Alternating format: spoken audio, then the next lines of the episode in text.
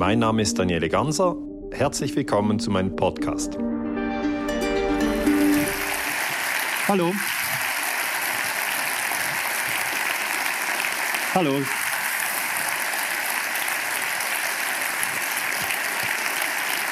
Vielen Dank. Vielen Dank für die freundliche Begrüßung. Hallo. Ja, schön hier zu sein. mein Name ist Daniele Ganser, ich komme aus der Schweiz, ich bin 48 Jahre alt, zwei Kinder, bin Historiker von Beruf, Friedensforscher und ich habe mich sehr gefreut, heute nach Dresden zu kommen. Ich bin natürlich ein bisschen überrascht, wie viel Tumult das gegeben hat, äh, weil ich will ja nur mein neues Buch vorstellen. Es heißt Imperium USA, die skrupellose Weltmacht. Ich, ich nehme da in diesem Buch schon auch schwierige Themen auf, wie Pearl Harbor, wie Mord an Kennedy, wie 9-11 oder Irakkrieg.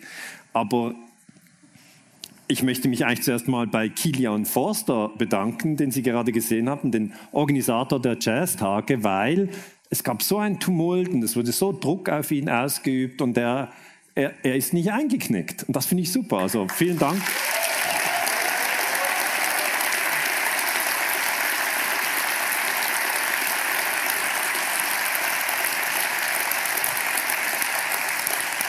Und wie gesagt, ich bin dann auch nach dem Vortrag noch hier und werde an dieser Diskussionsrunde äh, teilnehmen. Leider sind diese äh, Kritiker, die sich da im Netz sehr intensiv geäußert haben, nicht bereit, überhaupt zur Diskussion zu kommen. Das das, das ist, wie es ist, sage ich. Ich sage einfach, es ist, wie es ist. Man nimmt es gelassen. Okay, über was möchte ich mit Ihnen sprechen? Ähm, über den Mord von Kennedy. Ja, äh, ich finde das ein sehr wichtiges Thema. Ich finde ein sehr spannendes Thema und ich werde jetzt das mit Ihnen behandeln. Äh, wir machen keine Pause. Okay, wir ziehen das jetzt durch. Vielleicht die schon bei, beim Vortrag von mir waren, die wissen, es ist eigentlich Arbeit. Es ist wirklich Arbeit. Das sind meine Punkte. Das sind zwölf Punkte, die, die möchte ich mit Ihnen durchgehen. Immer das Kapitel, an dem wir arbeiten, ist unterstrichen. Es geht in etwa 90 Minuten. Ähm, und dann werden wir loslegen. Also, erster Punkt ist der, Kennedy ist im Januar 1961 ins Weiße Haus eingezogen, ist jetzt eigentlich äh, 60 Jahre her. Und jetzt in, in ein paar Tagen gibt es ja in den USA wieder einen Präsidentschaftskampf zwischen Trump und Biden. Vielleicht, wenn Trump gewinnt, dann ist er noch mal vier Jahre im Weißen Haus. Acht Jahre ist immer das Maximum. Ähm, wenn Biden gewinnt, dann ist der für die nächsten vier Jahre im Weißen Haus. Und ich werde dann immer gefragt, ja, Herr Ganser, Sie haben sich so viel mit den USA befasst. Wer gewinnt dann die Wahl?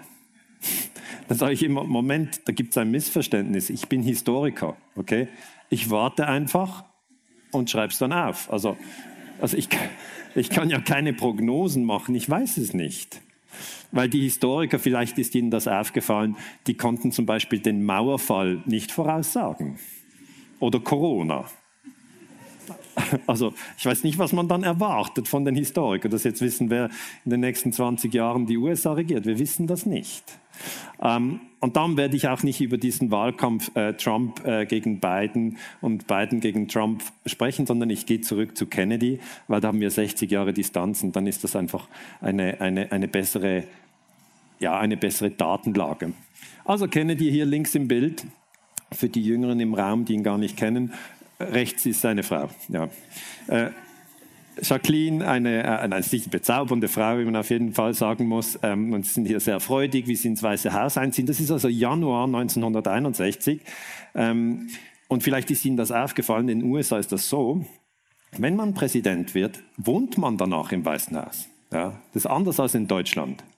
Also Angela Merkel wohnt nicht im Bundeskanzleramt. Okay? Und in der Schweiz, wir haben sieben Bundesräte, die wohnen nicht im Bundeshaus, sonst wäre es ja eine WG, also das wäre auch irgendwie, irgendwie lustig. Aber in den USA ist es so, die wohnen tatsächlich im Weißen Haus.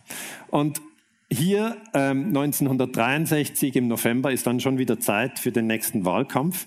Das heißt, dann gehen die Präsidenten raus und das Volk, wenn sie sich das Bild anschauen, das Volk ist, ist auch begeistert, die Leute wollen Kontakt zu diesem doch sehr, ja, bezaubernden Ehepaar, das äh, wirklich die Leute magisch angezogen hat. Und das ist eigentlich kurz bevor Kennedy ermordet wurde. Also er fliegt nach Texas, also in den USA haben sie 50 verschiedene Bundesstaaten. New York ist einer, Kalifornien ist einer, Oregon ist einer. Äh, und Texas ist natürlich auch ein Bundesstaat in den USA. Und Kennedy macht Wahlkampf in diesen Bundesstaaten und im Bundesstaat Texas wird er ermordet während dem Wahlkampf. Hier die Menschen, die sich freuen, dass er dass er gekommen ist und Jacqueline, die da ist. Das ist das ist natürlich noch die Zeit, wo es dieses Social Distancing nicht gab.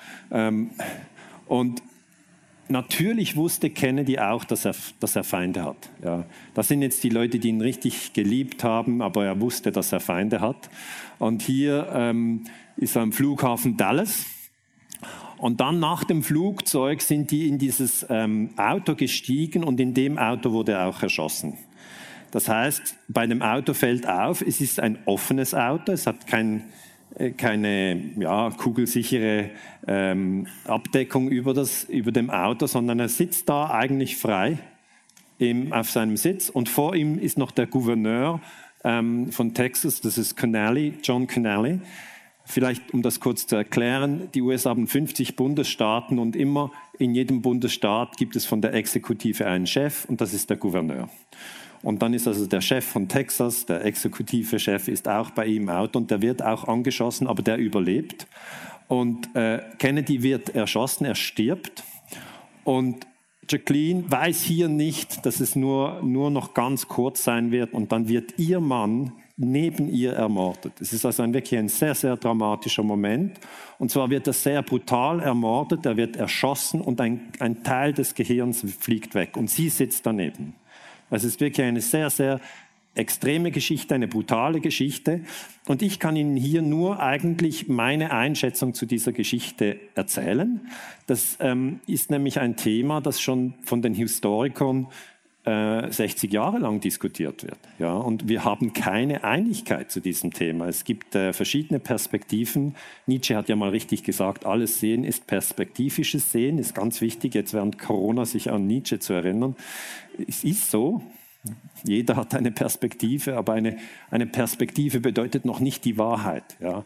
Und auch die Perspektive, die ich jetzt hier auf Kennedy einnehme, das ist nach bestem Wissen und Gewissen meine Perspektive, aber Sie werden einen anderen Historiker finden, der auch einen Doktortitel hat und der auch ein Buch geschrieben hat und der hat vielleicht eine ganz andere Perspektive. Das heißt, hier ist vielleicht auch ein Beispiel, wo wir üben können, wie geht man denn mit verschiedenen Perspektiven um? Weil das ist etwas, was wir jetzt in den nächsten Monaten unbedingt trainieren sollten. Wie kann man mit verschiedenen Perspektiven leben? Hier wenige ähm, Sekunden dann eigentlich, bevor Kennedy erschossen wird. Er, er winkt der Menge zu, die Menge, die ihn auch ja, freudig begrüßt. Die Leute wissen auch gar nicht genau, was jetzt gleich passieren wird. Sie sehen, sie sind hier am Straßenrand. Kennedy fährt auf der Straße und hier wird er erschossen. Das ist das Bild, wo Kennedy erschossen wird. Ich möchte hier vielleicht daran erinnern, dass 1963 es noch keine Smartphones gab. Darum wurde auch nicht dauernd gefilmt. Heute wird ja dauernd gefilmt. Damals war es sehr, sehr selten, dass gefilmt wurde, aber es gibt einen Film von Abraham Zapruder, der hat mit seiner Kamera den Kennedy-Mord gefilmt. Das ist natürlich der wichtigste Film zum Thema Kennedy, weil es gibt nur einen. Ja. Heute, wenn Sie sehen, wenn etwas passiert, haben wir sehr, sehr viele verschiedene Filme und die werden auch sofort dann in die sozialen Netzwerke raufgeladen und das, das war damals nicht möglich.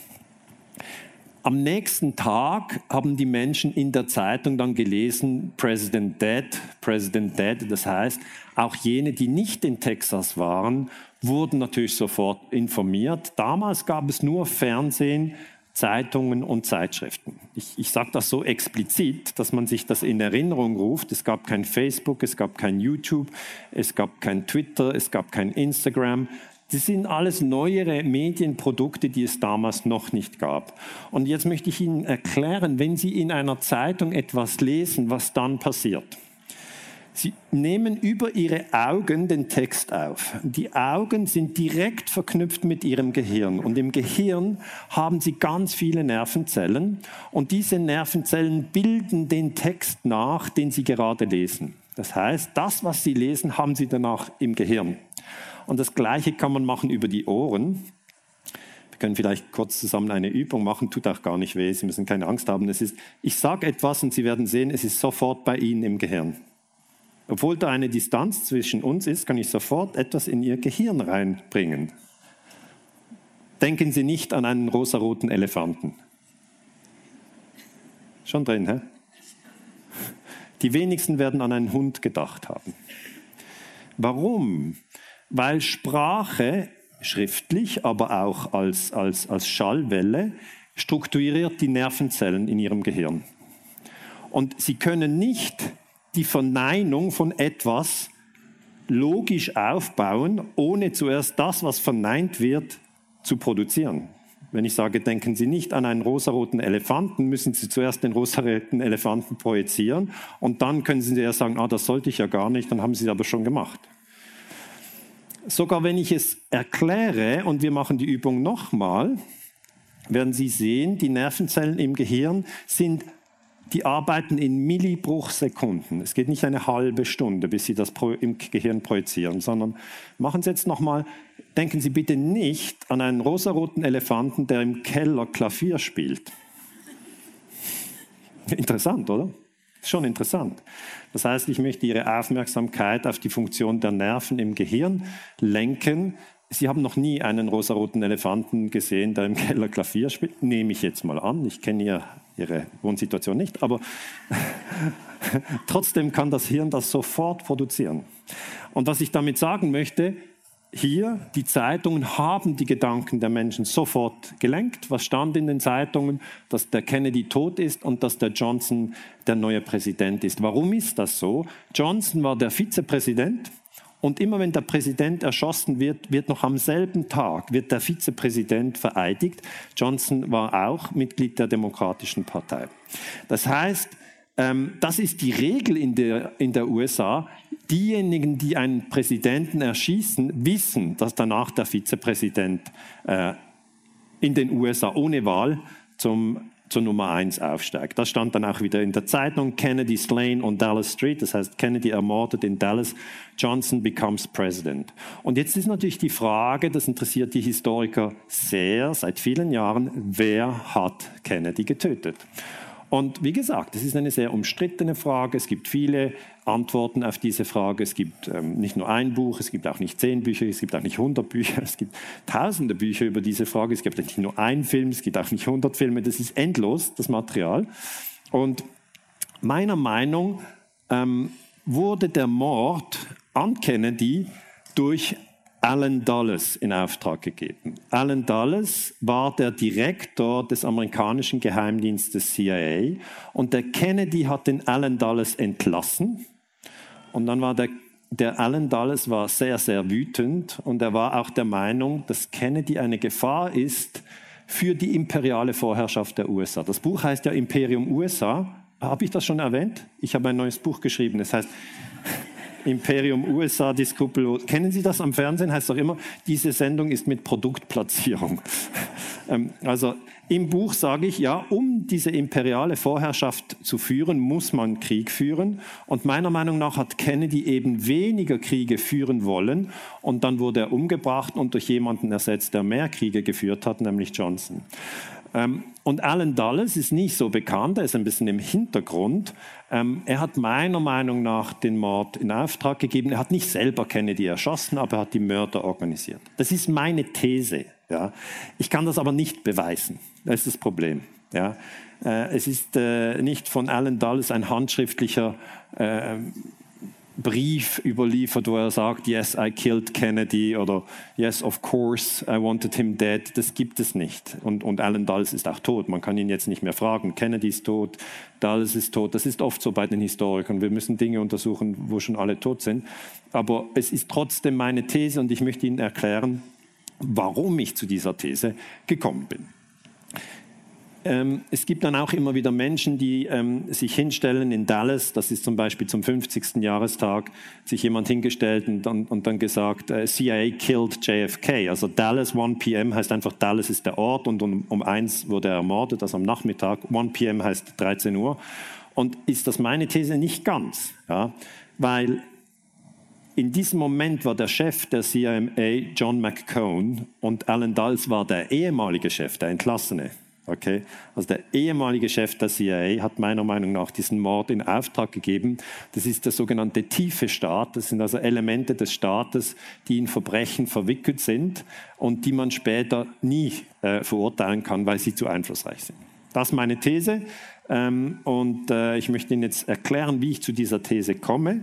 Und Sie können dann am Schluss äh, nach Hause gehen und meine These entweder teilen oder auch nicht teilen. Wissen Sie, das ist völlig frei. Also die Leute haben manchmal das Gefühl, dass meine Forschungsresultate unbedingt geteilt werden müssen. Und wer dann das nicht so sieht, den, den mag ich nicht. Das stimmt doch gar nicht. Das stimmt nicht. Die Leute können, jeder macht sich seine eigene Meinung. Kommen wir zum zweiten Punkt. Verstehen Sie mich eigentlich gut? Ist der Ton äh, gut? Ja, den Schweizer Akzent, der, der, der bleibt. Aber ob, ist, der Ton, ist der Ton gut? Ja, das ist wichtig. Also Kennedy entlässt ähm, Alan Dulles. Das ist schon mal sehr wichtig, dass Sie auch verstehen, was ist denn in der Forschung ganz sicher belegt. Und das ist ganz sicher belegt. Ja, dass Kennedy Alan Dulles entlassen hat, ist hundertprozentig belegt. Da gibt es keinen Streit darüber, sondern es sind Fakten. Und warum hat er ihn entlassen? Hier die großen USA und hier das kleine Kuba. Die USA wollten in Kuba Fidel Castro stürzen. Und um in Kuba Fidel Castro zu stürzen, hat die CIA eine, eine Gruppe von Exil-Kubanern aufgebaut und, und hat dann gesagt, geht in die Schweinebucht, die Schweinebucht ist hier im Süden von Kuba, macht eine Invasion und stürzt Fidel und Che Guevara auch noch gleich. Stürzt, stürzt die Jungs, die mögen wir nicht. Jetzt kann man sich fragen, ist, darf man das? Und die Antwort ist nein, das ist illegal. Man darf nicht in ein anderes Land gehen und die Regierung stürzen. Dann kann man sagen, hat die CIA das schon mal gemacht vorher? Ja, 1953 im Iran hat Alan Dulles die Regierung von Mossadegh gestürzt, 1954 in Guatemala hat er die Regierung von Abends gestürzt und hat er sich gedacht, jetzt habe ich so einen guten Lauf, jetzt stürze ich noch Fidel. Sache ist die, Eisenhower ist der Vorgänger von Kennedy, also der Präsident, der vor Kennedy im Amt war, und er hat diesen Plan ausgeheckt. Und dann kommt Kennedy im Januar 61 ins Weiße Haus und dann wird er informiert von Eisenhower, ja, dass es hier schon eine geheime Invasion gibt, dass das alles schon vorbereitet ist und dass er das jetzt ausführen sollte. Und das ist auch noch doof. Stellen Sie sich mal vor, Sie werden neu gewählt und dann kommt der Kollege, der in Rente geht und sagt, übrigens hier noch eine illegale Aktion, kannst du das für mich machen? Kennedy hat dann entschieden, dass er das macht.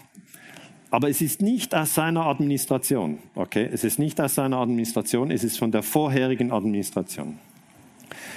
Dann hat Alan Dulles gesagt, und da hat er recht, Alan Dulles, der Chef der CIA, wenn wir eine Invasion von Kuba machen, muss das mit Schiffen sein.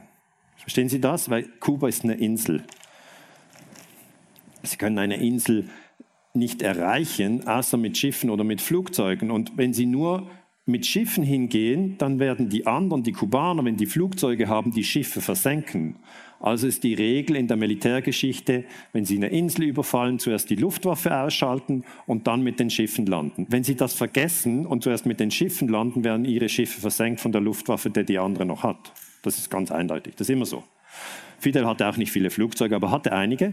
Und dann hat Alan Dulles, der Chef der CIA, der meiner Meinung nach auch den Kennedy-Mord in Auftrag gegeben hat, hat gesagt, okay, dann bombardieren wir jetzt zuerst Kuba. Aber um das zu machen, hat er gesagt, müssen wir die Flugzeuge anders markieren. Okay? Das ist Täuschung, False Flag, falsche Flagge. Das ist ein B-26-Bomber der USA und das ist das Kennzeichen der US Air Force, also der amerikanischen Luftwaffe. Wenn Sie mit so einem Flugzeug Kuba bombardieren, dann kann es auffallen. Okay? Darum hat Alan Dulles gesagt, ja, dann, dann, malen wir doch das einfach um. Wir schreiben drauf, dass das die Kubaner sind und das heißt, wir, wir, schauen mal nach, was die für eine Flagge haben und dann malen wir das drauf und schreiben FAR, Fuerzas Armadas Revolucionarias, was so viel heißt wie ähm, revolutionäre Streitkräfte Kubas. Und jetzt, das kann man machen und das wurde gemacht. Und was ist denn das? Das ist List. Okay? Das ist eine List. Das ist eine Verschwörung. Okay? Allendals hat das entworfen, Chef der CIA. Die anderen, die es gemalt haben, wussten über diese Verschwörung. Es ist eine geheime Absprache. Gibt es denn Verschwörungen in der Geschichte? Natürlich. Und was ist der Punkt bei der Verschwörung? Man ruft nicht Fidel an und sagt, du übrigens, wir machen Folgendes, wir malen hier noch unsere Flugzeuge um, dann bombardieren wir dich, ist für dich okay? Sondern man hält das geheim. Das ist ja der Trick bei der List. Und das hat man dann wirklich auch gemacht, aber Fidel hat die Flugzeuge abgeschossen und hat man gesehen, die sind ja falsch angeschrieben. Das heißt, die, die, die Kubaner haben sofort verstanden, dass die Amerikaner mit amerikanischen Flugzeugen Kuba bombardieren und vorher diese Flugzeuge noch falsch gekennzeichnet haben. Das ist eigentlich so, wie soll ich das erklären? Wie, wenn ich, ich schaue zum Beispiel gerne Fußball, ich weiß nicht, vielleicht schaut die, die einige von Ihnen auch gerne Fußball, wenn, wenn zum Beispiel Leipzig gegen München spielt und dann überlegt sich München, ja, wie könnten wir da jetzt einen Vorteil ähm, für uns kreieren, ja komm, wir kaufen uns ein T-Shirt von Leipzig. Und dann stellt sich einer in die Mannschaft von Leipzig mit einem T-Shirt von Leipzig. Da ist ja dann auch nie Offside. Und dann, wenn der Ball kommt, macht er aus Versehen mit dem Kopf halt ein Kopfballtor. Und das wäre ja wirklich ein Vorteil. Ja? Sie sind sozusagen im Tenue des Gegners. Obwohl ich muss sagen, beim Fußball würde das auffallen, spätestens bei der Dusche. Die Jungs kennen sich. Okay was machst denn du hier? Du gehörst ja zur anderen Mannschaft. Und, und dann käme das auch nicht gut an. Aber ich sage mal, dass sie das Prinzip verstehen. Man kann ein Flugzeug natürlich ummalen und das wurde gemacht. Dann haben die Kubaner in der UNO protestiert. Raul Roa ähm, hat dem Sicherheitsrat gesagt, 15. April 61, dass Kuba von den USA bombardiert werde. Und dann hat mich das sehr interessiert. Also schaue ich mir die Dokumente des UNO-Sicherheitsrates an. Das ist ja alles öffentlich zugänglich für uns Historiker. Habe ich gedacht, ja, wie reagieren jetzt die USA? Da sind sie auf frischer Tat ertappt. Da haben die gesagt, Adlai Stevenson ist der UNO-Botschafter von Kennedy, er sagt, nein, nein, wir haben nichts damit zu tun, das sind kubanische Piloten, die so enttäuscht sind von dieser kommunistischen Diktatur, dass sie das eigene Land bombardiert haben und dann in die USA geflohen sind. Also keine Geschichte ist zu abgefahren, um die zu erzählen. Und das hat man erzählt. Und, und äh, Stevenson hat dann auch die Fotos vorgelegt und später wurde dann aufgedeckt, dass das halt falsche Fotos waren. Dann war es ein bisschen peinlich. Ähm, gleichzeitig hat Fidel die ganze Truppe festgenommen, die, die eben in der Schweinebucht gelandet ist, weil die Bombardierung war auch nicht sauber gemacht. Bei der Bombardierung hätten die Amerikaner alle Flieger der äh, Luftwaffe von Castro auslöschen sollen, wenn es gut, gut umgesetzt worden wäre, weil Fidel hatte nur eine ganz kleine Luftwaffe. Und, und die haben nicht alle erwischt. Dann hatten die halt noch ein paar Flieger und als die Boote kamen, sind die aufgestiegen und haben die Boote versenkt. Ja, aber dann sind die Jungs, die die Invasion gemacht haben, ohne Nachschub, ohne Boot, ohne Munition, das ist vorbei. Das ist einfach vorbei. Das heißt, die CIA hat hier eine Niederlage eingefahren und jetzt ist sehr wichtig zu verstehen. Alan Dulles war der Chef der CIA. Er war der Chef dieser Jungs. Er wollte Fidel stürzen und hat verloren. Er hat total verloren. Und dann hätte eigentlich Kennedy als oberster Befehlshaber, der Präsident ist immer der oberste Befehlshaber, hätte die Möglichkeit gehabt, wenn die CIA das schon nicht schafft, das Pentagon reinzubringen. Das Pentagon ist das Verteidigungsministerium, die haben Flugzeugträger, die haben noch viel mehr Flugzeuge, es war keine Knappheit an Waffen da. Und Kennedy hat sich dagegen entschieden. Also die Situation ist die, Invasion der CIA in Kuba scheitert. Und dann ruft natürlich die CIA an und sagt, wir brauchen Hilfe, kommt, bringt die Flugzeugträger rein, bringt die Air Force rein. Und Kennedy hat hier Flugzeugträger und Air Force. Ich meine, von Florida nach Kuba zu fliegen, das ist ein Katzensprung. Und dann entscheidet sich Kennedy dagegen. Und das ist sehr, sehr wichtig, um das zu verstehen, weil dann sind viele Leute in der CIA und auch im Pentagon fuchsteufelswild geworden. Sie haben gesagt, du hättest da unbedingt nachsetzen müssen, du hättest uns zu Hilfe eilen müssen, wir hätten Fidel Castro töten sollen, wir hätten Kuba bombardieren sollen und du hast das nicht gemacht. Ja, du hast uns verraten. Und nicht nur die Leute im CIA waren sauer, sondern Kennedy selber war sauer. Er hat gesagt, mir wurde von ähm, all den, äh, Entschuldigung, mir wurde von den Hurensöhnen, ich habe das nur übersetzt, das ist jetzt äh, nicht Sprache für die unter 15-Jährigen, aber wir sind ja hier alle älter. Son of a Bitches heißt das im englischen äh, äh, ähm, Original. Mir wurde von jedem der Hurensöhne, von all den Militärexperten und CIA-Leuten, mit denen ich den Fall geprüft habe, versichert, dass der Plan erfolgreich sein werde, hat Kennedy gesagt. Originalzitat. Das heißt, er war richtig sauer. Das ist so ein Zitat, das zeigt, er ist ein bisschen sauer. Und die Wut des Präsidenten traf dann den mächtigen CIA-Direktor Alan Dulles, das ist dieser. Also mit Hurensohn meint er vor allem ihn. Ja. Und auch Richard Bissell. Richard Bissell ist in der CIA-Abteilung zuständig für verdeckte Operationen. Das ist die rechte Hand von Alan Dulles und die hat er beide entlassen. Und dann gab es einen Riesenstreit zwischen dem älteren Dulles und dem jüngeren Kennedy. Die haben sich gehasst, richtig gehasst. Und Bissell fühlte sich gedemütigt und Dulles und sie beide waren der Meinung, dass Kennedy ein Sicherheitsrisiko für die USA ist und für die imperialen Interessen der USA. Weil sie dachten, ja, wenn der nicht, wenn der nicht zuschlägt, ja, zum Beispiel gegen Fidel oder gegen Kuba, wenn der, wenn der nicht gegen Vietnam zuschlägt, wenn er nicht Krieg führt, dann ist, dann ist nichts mit der amerikanischen Vorherrschaft auf der Welt. Wir müssen schon auch Leute erschießen, Länder bombardieren und, und der macht ja gar nicht mit, also der muss weg.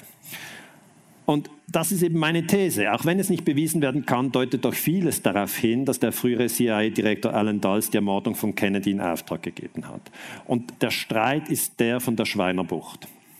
Es ist aber nicht nur Kuba, es ist auch Vietnam. Sie müssen wissen, dass nachdem Kennedy ermordet wurde, 63, ist 1964 der Vietnamkrieg ausgebrochen. Übrigens auf der Basis einer Lüge im Golf von Tonkin habe es einen Zwischenfall gegeben und dann elf Jahre Krieg bis 1975, drei Millionen tote Vietnamesen, 58.000 tote Amerikaner, Napalm, Agent Orange, verformte Kinder, alles riesengroße Verbrechen. Kennedy wollte das nicht. Er wollte, und das hat sein Verteidigungsminister McNamara gesagt, er wollte alle US-Berater aus Südvietnam bis Ende 65 abziehen. Und 50 Tage später, nach diesem Entscheid, wurde Kennedy ermordet. Und ich möchte Ihnen nur beide Positionen erklären. Wir haben die USA, wir haben Vietnam, wir haben Kuba. Und Kennedy will mit Fidel die Lage entspannen. Er will mit Vietnam die Lage entspannen. Und Alan Dulles und andere einflussreiche Kräfte in den USA wollen genau das Gegenteil. Die wollen Fidel stürzen, die wollen in Vietnam einmarschieren und irgendwie geht das nicht. Kennedy steht im Weg, daher wird er erschossen. Und McNamara ist eine gute Quelle, weil er ist der Verteidigungsminister, ist der Verteidigungsminister unter Kennedy. Und dann bekommt er aber einen neuen Chef, weil Johnson danach sagt, jetzt gehen wir nach Vietnam. Das war auch für McNamara, McNamara hier rechts im Bild und das ist sein Buch in Retrospect. Ähm, also er hat selber dann die Memoiren veröffentlicht, hat das gesagt, Kennedy wollte raus aus Vietnam und dann bekommt er ein neuer Chef, Johnson. Und Johnson geht nach Vietnam. Er schickt die Truppen raus und es ist richtig offensichtlich, da ist jetzt kein Streit unter den Historikern, ob der Vietnamkrieg wirklich unter Johnson ausgebrochen ist, sondern das ist Tatsache. Das ist Tatsache. Und die Leute sagen dann, ja, ist ja gar nicht bewiesen, dass Kennedy den Vietnamkrieg nicht ausbrechen lassen wollte. Und ich sage, doch, ist bewiesen. 2. Oktober 63 hat er gesagt, wir wollen raus. Und die die Situation von Alan Dulles ist sehr interessant. Er wollte nicht abtreten, sondern, und jetzt hier Zitat, verwandelte sein Haus in Georgetown in eine Anti-Kennedy-Regierung im Exil. Das berichtet ähm, David Talbot, das ist ein amerikanischer Journalist, der hat das Buch geschrieben, Das Schachbrett des Teufels, ähm, die CIA, Alan Dulles und der Aufstieg Amerikas heimlicher Regierung. Der Teufel wäre dann Alan Dulles, der eben eigentlich dann Kennedy umbringen ließ. Das ist auch die These von Talbot, die, die These teile ich. Und er hat sehr genau recherchiert, was denn Alan Dulles nach der Entlassung gemacht hat. Weil als CIA-Direktor war er Beamter. Danach war er nicht mehr Beamter. Da war einfach Pensionär. Und eigentlich hätte er einfach Golf spielen können. Aber wollte er nicht. Er wollte Rache nehmen und hat alle Leute bei sich ein- und ausgehen lassen, die Kennedy auch nicht mochten. Und dann zusammen haben sie einen Plan ausgelegt, wie sie ihn umbringen können. Am Tatort in Dallas war Dallas, hier, frühere CIA-Direktor, nicht anwesend. Aber auch Talbot ist der Meinung, dass dieser Mann an führender Stelle involviert war in den Kennedy-Mord. Und er sagt, dass er ein Team zusammenstellte, das er schon früher hatte, nämlich ein Team, um ausländische Staatsmänner zu töten. Jetzt kommen die Leute und sagen, was? Alan Dulles hatte ein Team, ein Mordteam innerhalb von der CIA? Das kann doch, Das kann doch nicht sein, das ist ja verrückt. Gibt, also hat die CIA ein Mordkommando? So, ja klar, die haben das. Das wissen wir. Und zwar wissen wir das unter, aus einer Untersuchung aus dem Jahre 1975. Also, während dem Kennedy-Mord im Jahre 1963 war das noch nicht bekannt. Zwölf Jahre später, 1975, wurde das aufgedeckt durch den amerikanischen Senat. Und das ist jetzt der Vorteil, wir treffen uns hier in Dresden im Jahr 2020. Wir können zurückschauen und haben viel mehr Information als damals die Zeitgenossen. Wir haben die Memoiren von McNamara, wir haben die Untersuchung zu den, äh, zu den Mordanschlägen der CIA und dann kann man es erst zusammensetzen. Also ich verstehe schon, dass das 63 noch nicht klar war, aber für mich heute ist es viel, viel klarer. Der amerikanische Senator Frank Church, hier links im Bild, hat damals untersucht, ob es eine Mordabteilung in der CIA gibt. Das war, wenn Sie das historisch einordnen wollen, nach dem Sturz von Allende in Chile. 1973 wurde Allende in Chile gestürzt. Ähm, Pinochet, Diktator, wurde installiert und der Generalstabschef in Chile wurde ermordet. Das war René Schneider, das war ein Freund von Allende. Ähm, und die Church Commission hat auch das untersucht und hat gesagt, ja gut, also die Leute, die ähm, René Schneider ermordet haben, äh, die hatten tatsächlich die Waffen aus den USA. Das ist ein ganz wichtiger Punkt, weil René Schneider hat sich hinter die Verfassung gestellt, hat Allende gestützt und als der weg war, konnte Pinochet durchmarschieren. Also wenn Sie einen Putsch in Lateinamerika machen, müssen Sie eigentlich die Militärs wegräumen, die den Putsch nicht wollen und dann können Sie durchmarschieren. Und Jetzt, was ist das für ein Bericht, den wir Historiker zugänglich haben? Ich mache Ihnen das sehr transparent. Das ist dieser Bericht, der heißt Alleged Assassination Plots Involving Foreign Leaders, zu Deutsch angenommene äh, Mordpläne auf fremde Staatsführer. Also nicht auf Kennedy, sondern auf Fremde, die im Ausland sind. Das war die Aufgabe des Senats, die haben das untersucht 1975 wurde das publiziert, also ähm, zwölf Jahre nach dem Mord an Kennedy, 350 Seiten. Und ich finde es einen sehr interessanten Bericht, den können Sie auch auf dem Internet einlesen, äh, einsehen, wenn Sie wollen. Und da wurde aufgedeckt, dass unter Alan Dulles die CIA Mordanschläge auf verschiedene Politiker durchgeführt hat, und zwar in Vietnam, Kongo und Kuba. Noch andere Länder. Ähm, und das Wesentliche ist, in diesem Bericht wurde nicht untersucht, ob diese Mordanschläge auch auf Kennedy ausgeführt wurden. Das war nicht Aufgabe der Senatoren, aber es ist bewiesen, dass die Senatoren ähm, diese Mordanschläge aufgedeckt haben. Das war eine Gruppe von elf Senatoren und äh, Frank Church aus Idaho war der Vorsitzende. Und die haben dann in ihrem Bericht geschrieben, äh, sie drückten ihre Abscheu, Zitat, gegenüber dem, was wir erfahren haben, aus. Also sie waren, haben selber gesagt, also ausländische Staatschefs zu ermorden, ist nicht in Ordnung. Ja, aber ist wirklich nicht in Ordnung. Stellen Sie sich vor, das würden alle machen. Ja, dann hätten wir ein Riesendurcheinander. Das ist eine traurige Geschichte, aber dieses Land hat die Kraft, die, diese Geschichte anzuhören und daraus zu lernen. Wir müssen ein Volk bleiben, das seine Fehler sieht und das fest entschlossen ist, sie nicht zu wiederholen. Also ich sage ja gar nicht, dass nur die USA sozusagen andere Menschen im Ausland umbringen, ganz gezielt. Zum Beispiel der Khashoggi-Mord, vielleicht Saudi-Arabien, können Sie sich erinnern. Also das Thema ist, ist viel breiter, aber ich fokussiere jetzt halt auf die CIA, weil die CIA Mordausschläge ausgeführt hat. Und es ist sehr wichtig für unsere Hirnwindungen, das überhaupt mal zu verstehen, dass es eine Abteilung in der CIA gab für Mordanschläge. Ich sage das jetzt schon zum zweiten Mal, weil es ist ähm, in der Kommunikationsforschung erwiesen, dass nur Dinge, die man mehrmals sagt, ja, überhaupt äh, von den Menschen äh, erinnert werden. Ja. Wenn man einen Vortrag hört, sollten eigentlich die wichtigsten Botschaften bis zu zehnmal wiederholt werden. Jetzt, jetzt weiß ich nicht, habe ich schon mal gesagt, die CIA hatte eine Abteilung für Mordanschläge. Und in meinem neuen Buch Imperium USA äh, habe ich das beschrieben und habe ich schon gesagt, ich bin der Meinung, Alan Dulles hat sich mit Kennedy zerstritten und hat ihn dann töten lassen. Habe ich das schon gesagt? Ich, ich meine, ich wiederhole es nur, damit Sie verstehen, wie man Gedanken im Gehirn lenkt. Das ist sehr, sehr wichtig, gerade in diesen Zeiten, dass Sie das verstehen. Und es ist absolut bekannt und schon lange bekannt, wie das funktioniert, nämlich durch Repetitio. Repetitio heißt Wiederholung. Anderes Beispiel. 7, 14, 21, 28. Jetzt macht es doch bei Ihnen schon 35. Es macht das schon 35. Wo kommt denn das her? Ja, das ist die Siebener Reihe. Die haben ja vorwärts, rückwärts gelernt in der Schule. Wie haben wir denn das gelernt? Repetitio. Und habe ich das schon erklärt? Das Gehirn besteht aus Millionen von Nervenzellen. Alles, was wiederholt wird, bildet einen Strang. Das ist wie bei den Tieren. Die, die, die, die Rehe zum Beispiel, den Weg, den sie oft gehen, das gibt einen Trampelpfad. Die gehen dann immer wieder den gleichen Weg. Und bei den, bei den, bei den Übungen, die wir in der Schule machen, wiederholen wir die Dinge. Und erst das Wiederholen führt dazu, dass Sie die siebener Reihe können.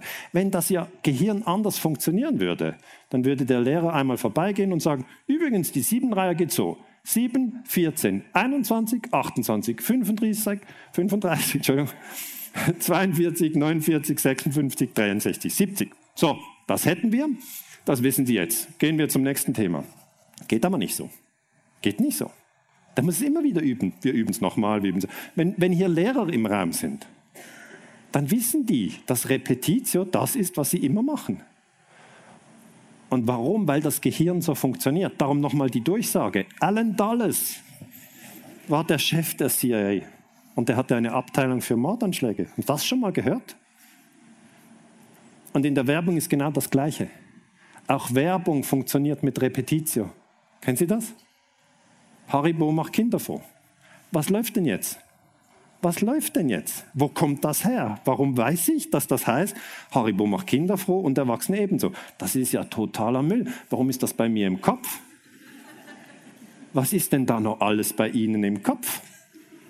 Ja, das sind Nervenzellen, die sich verknüpft haben. Warum? Wegen Repetitio. Sind Sie manchmal, also ich weiß nicht, haben Sie noch einen Fernseher? Darf ich mal in den Raum fragen, wer hat keinen Fernseher mehr? Wow, da sind Sie gut unterwegs. Okay, ich habe noch einen. Ich habe immer diese Diskussion mit meiner Frau. Ich sage immer, Fernsehen ist totaler Müll und das ist ja einfach Propaganda. Und dann sage ich, oh, Champions League muss ich schauen. Dann sagt sie immer, gib ihn doch weg. Dann sage ich, nein, nein, das ist ganz toll. Und jetzt fragt sie mich, magst du das sogar schauen, wenn Geisterspiele sind? Dann sage ich, ja, ich finde es schon ein bisschen doof, aber ich, ich muss es trotzdem schauen und so. Okay, aber ist Ihnen das auch schon aufgefallen? Da kommt doch immer wieder, wenn Sie einen Spielfilm schauen, kommt Werbung. Also für die, die keinen Fernseher haben, erkläre ich es kurz. Da wird Werbung immer wieder gezeigt, so wie wenn wir total bescheuert werden, zum fünften Mal Kindermilchschnitte. Okay, wir haben es aber schon gesehen, es kommt fünfmal. Warum bezahlen die fünf Blocks? Ich glaube, auf RTL 2 sind es zehn Blocks gefühlt. Aber warum bezahlen die so viele Werbeblocks? Warum? Repetitio. Alles in der Kommunikation funktioniert über Repetitio. Und jetzt haben wir Corona-Repetitio. Und denken Sie darüber nach. Sie können Ihre Nervenzellen selber lenken. Das war immer so. Immer so. Sie können einfach etwas anderes wiederholen. Und das kann man. Das kann man. Okay? Tja, jetzt bin ich ein bisschen abgeschweift, aber es ist trotzdem wichtig, dass Sie das wissen, wie die Nervenzellen tanzen. Es sind Ihre Nervenzellen. Am besten Sie spielen den Marsch selber. Jetzt, die Senatoren fanden heraus, dass vermutlich im Jahr 61 Richard Bissell, nochmal Richard Bissell, das ist der Mann, den Kennedy entlassen hatte, ähm, rechte Hand von Alan Dulles, eine Abteilung für Mordanschläge aufgebaut hat, die heißt Executive Action. Also die hat einen relativ unscheinbaren Namen, aber wir wissen heute, die, habe ich das schon gesagt, in der CIA gab es eine Abteilung für Mordanschläge. Entschuldigung, Entschuldigung. Wenn Sie es öfters hören und sich schon fast aufregen, sagt es jetzt nochmal, will der Nerven, das ist sehr gut, weil dann wird der Nervenstrang schon dicker. Ja, ist so. Dann denken Sie, ja, das habe ich schon zehnmal gehört, will mir das Gleiche immer wieder sagen? Ja, vergessen Sie es nicht. Die heißt Executive Action. Und der Chef von dieser Abteilung hieß Harvey, ähm, William Harvey, hier im Bild. Das ist aus der Abteilung in der CIA, die Mordabteilung hat er geleitet, hat eine Bullenmentalität, hat, hat Alan Dulles gesagt. Was heißt Bullenmentalität? Er war einfach aggressiv und gewalttätig. Und, ähm, und in den Sitzungen hat er dann seine Pistolen gezückt und das ähm, Magazin getestet, ob da noch alle Schüsse drin sind und die anderen waren immer ein bisschen aufgeregt, ob er bald rumschießt. Aber das ist so ein bisschen die Situation. Und dann hat man in Kuba versucht, Fidel Castro zu ermorden. Die CIA-Abteilung ähm, war nicht einfach ein Debattierclub von Philosophen, sondern die haben dann im Februar 61 Zigaretten vergiftet und haben gedacht, wenn Fidel die raucht, dann kippt er tot um. Fidel hat ja viel geraucht.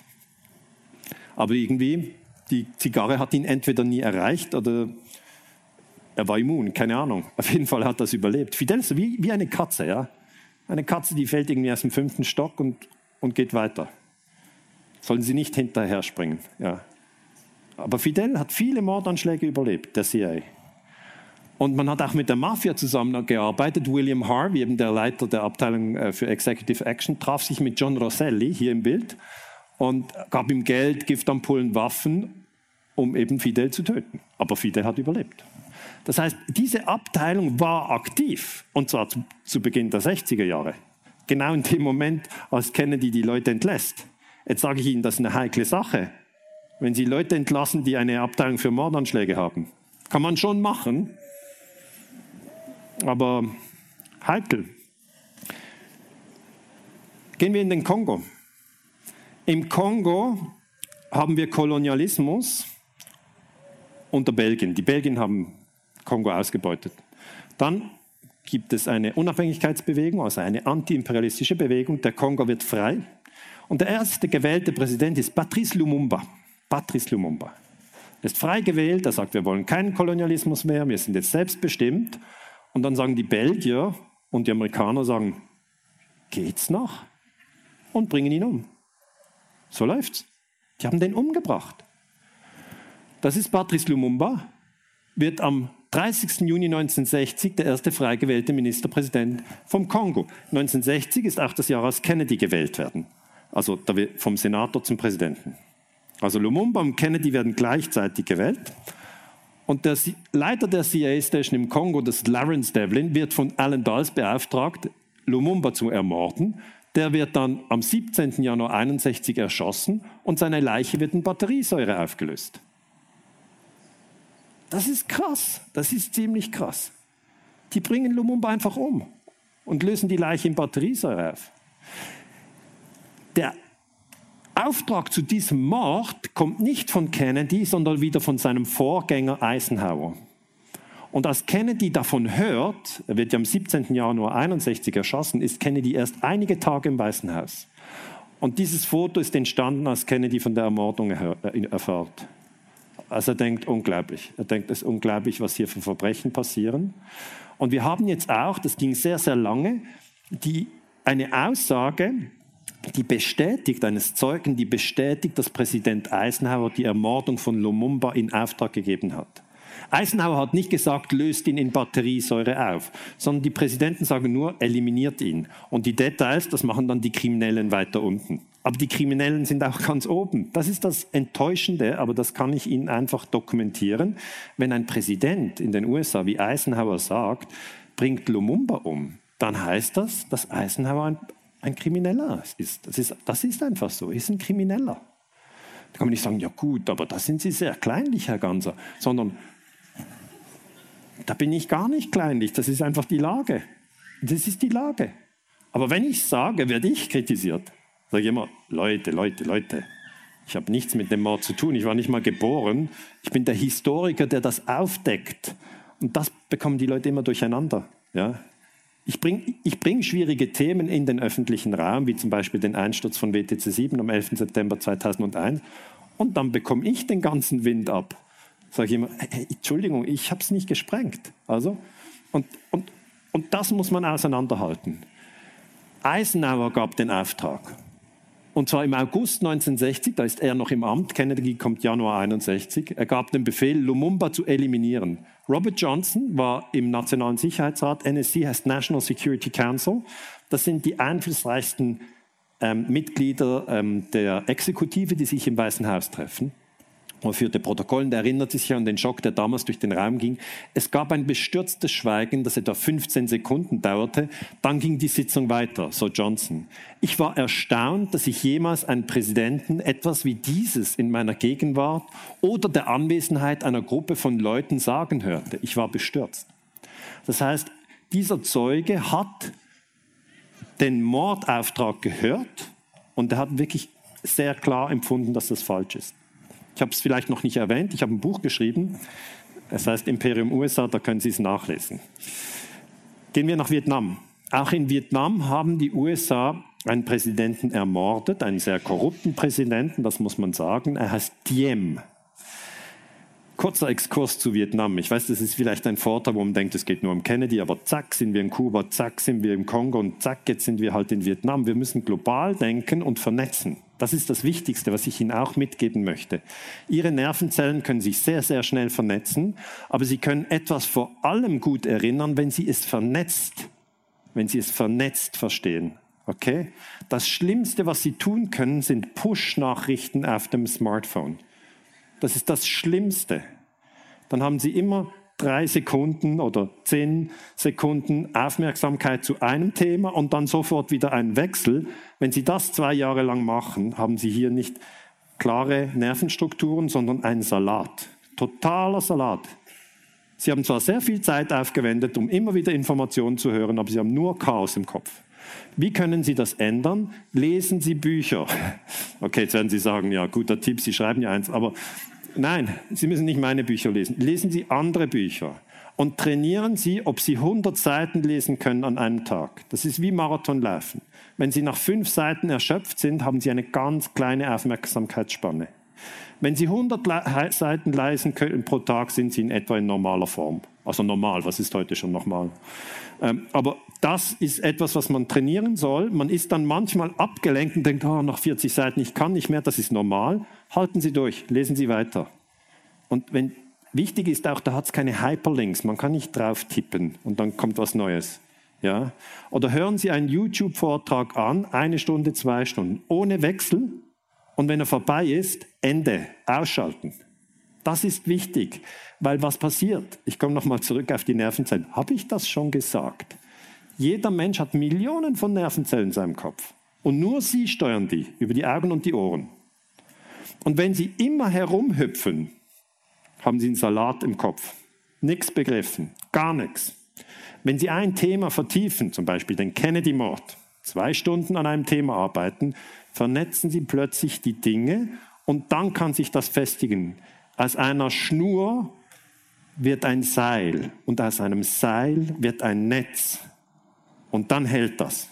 Okay? So funktioniert das im Kopf. Und das ist Ihr Kopf.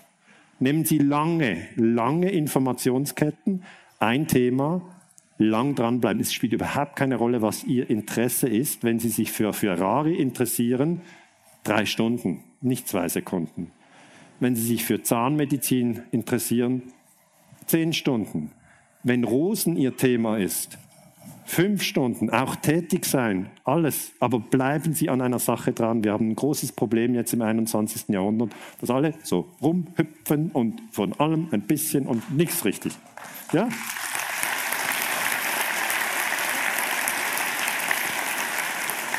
Und das, was, was eigentlich passiert, ist immer, wir suchen immer einen Kick vom Neuen. Und dann sind wir gelangweilt, dann suchen wir einen neuen Kick. Und dann nochmal einen Kick. Und dann, wir laufen nach Kicks. Das sind kleine ähm, Hormone, die ausgeschüttet werden. Dopaminkicks. Ist aber nichts fürs Lernen. Sie müssen ohne Dopaminkick 100 Seiten lesen. Gut, jetzt habe ich lange über die Nerven gesprochen. Eigentlich wollte ich ja noch Vietnam erklären. In Vietnam ist es so, Vietnam war eine Kolonie der Franzosen. Dann hat im Zweiten Weltkrieg Deutschland Frankreich besetzt und die Japaner haben Vietnam erobert. Nach dem Krieg sind die ähm, Franzosen zurück nach Indochine und haben gesagt, das ist unser Land, wir wollen das wieder kolonialisieren. Da haben die Vietnamesen gesagt, nein, wollen wir nicht. Und haben die, und haben die Franzosen geschlagen in Dien Bien Phu 1954. Dann mussten die Franzosen abziehen, große Schmach für Frankreich.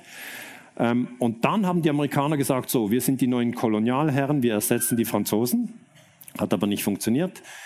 Die Vietnamesen haben auch gegen die Amerikaner gekämpft. Und die Amerikaner haben in Südvietnam, das Land war gespalten wie Korea in Nord- und Südvietnam, haben sie einen Präsidenten aufgebaut, der heißt Diem. Und Diem war ein sehr korrupter Präsident. Vielleicht erinnern Sie sich noch an diese Bilder von den buddhistischen Mönchen, die sich selber verbrannt haben in Vietnam weil sie gegen Diem protestiert haben. Sehr korrupter Mann, der Diem.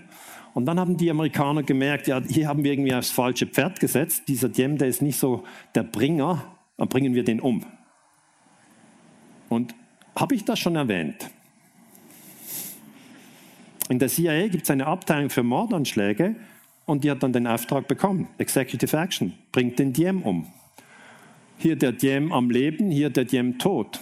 Und die Senatoren, die das untersucht haben, wissen, dass Diem am 1. November 63 gestürzt wurde. Moment, November, das ist der Monat, wo Kennedy erschossen wurde. Diem wurde bei dem Putsch getötet, aber die Akten sagen, das sei vermutlich eine spontane Aktion der Putschisten gewesen. Die haben also noch einen draufgelegt.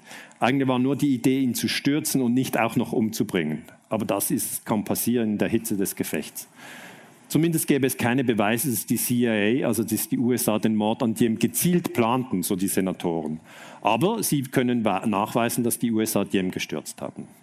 So, jetzt kommen wir zu dieser Einsicht, aha, die CIA hat ja eine Abteilung für Mordanschläge. Und dann ist es wichtig, dass wir uns wieder entspannen. Okay? Der Körper kann nicht so gut arbeiten, wenn er verspannt ist. Wir machen ja keine Pause, darum schütteln Sie mal die Hände. Einfach so ein bisschen schütteln. Und gehen Sie mal in Ihre Atmung und atmen Sie tief.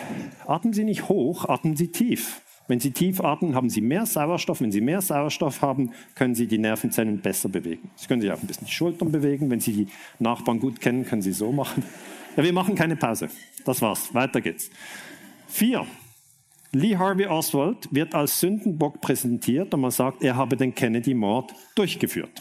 Entschuldigung. Dallas Morning News, Kennedy slain on Dallas Street, das ist ein Tag nach dem Mord. Und hier unten steht Pro-Communist Charged with Act. Ich vergrößere das mal.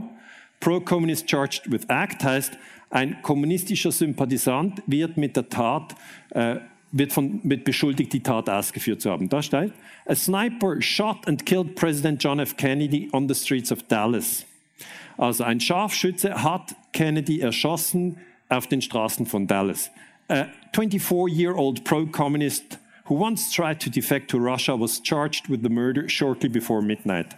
Also noch am gleichen Tag wurde ein 24-jähriger beschuldigt, diesen Mord ausgeführt zu haben. Und jetzt Achtung, wir kommen wieder zurück zu den Nervenzellen in ihrem Gehirn. Wenn ein Präsident erschossen wird oder wenn Gebäude ähm, einstürzen, sind wir schockiert.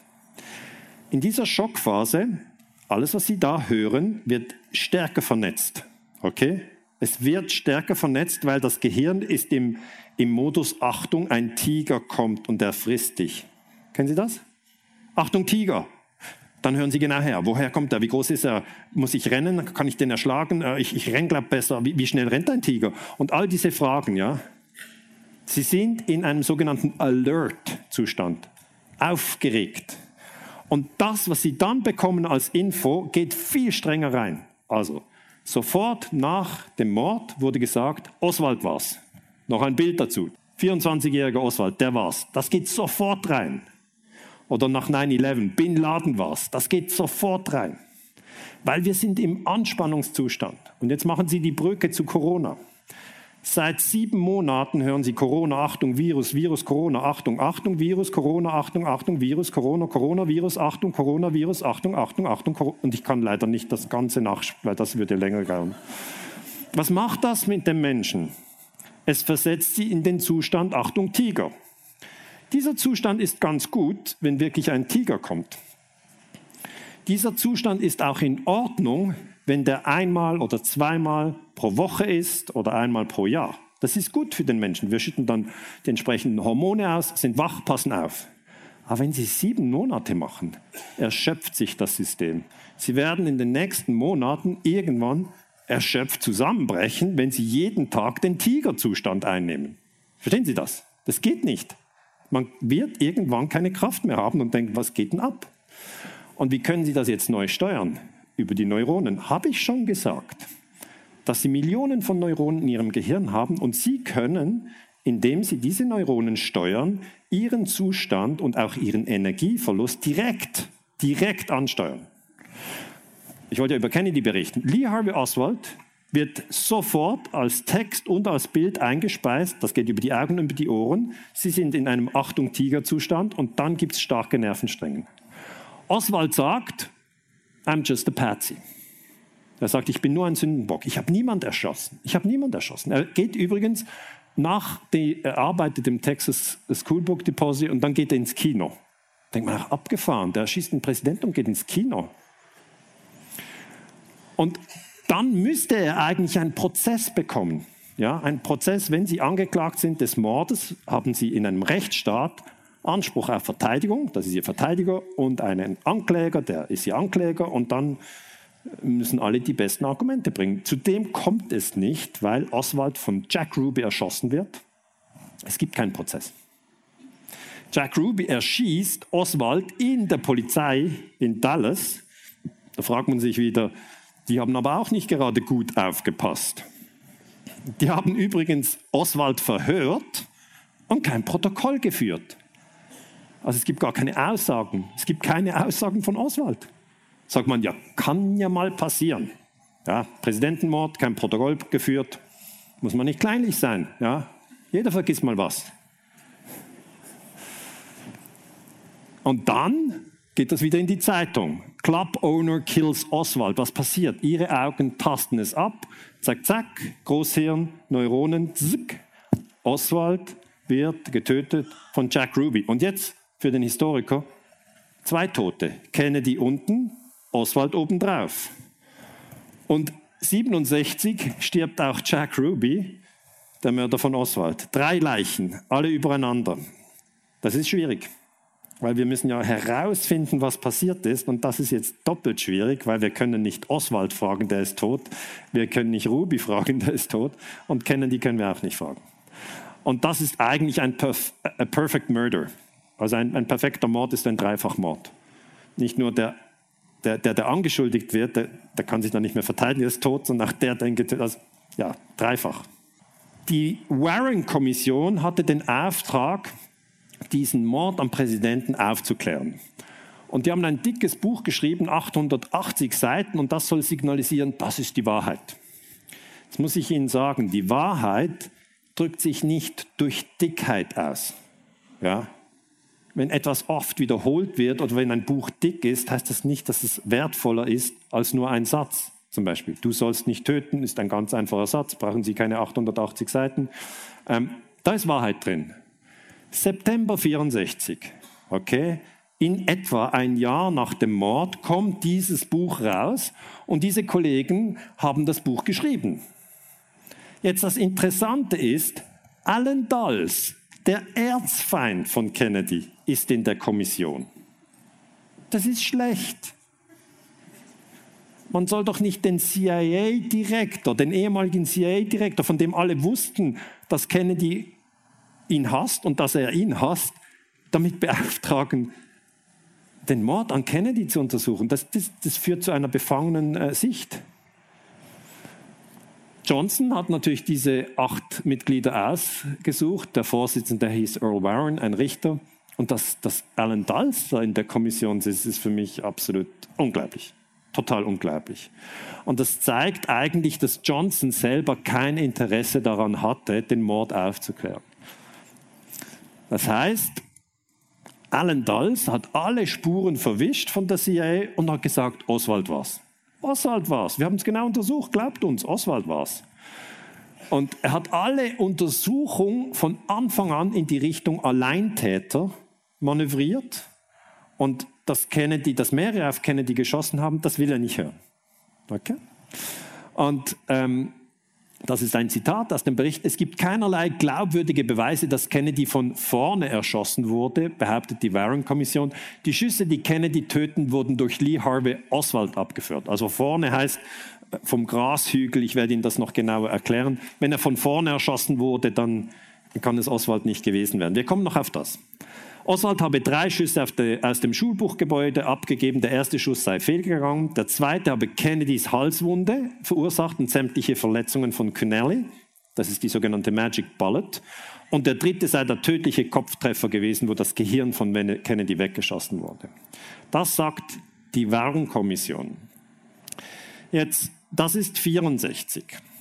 Aber schon im Jahr 66 deckt ein Amerikaner auf, dass das nicht stimmt. Das heißt, ich erzähle Ihnen tatsächlich eine alte Geschichte. 66, das ist ja schon lange aufgedeckt. Und das ist Mark Lane. Mark Lane hat nochmal die Situation genau analysiert und hat gesagt, ja, die Präsidentenlimousine ist hier um die Ecke gefahren, dann da durch. Das ist das Schulbuchgebäude und hier wurde Kennedy erschossen. Und er sagt, Zeugen haben gesagt, dass auch von vorne auf Kennedy geschossen wurde. Das kann nicht Oswald gewesen sein.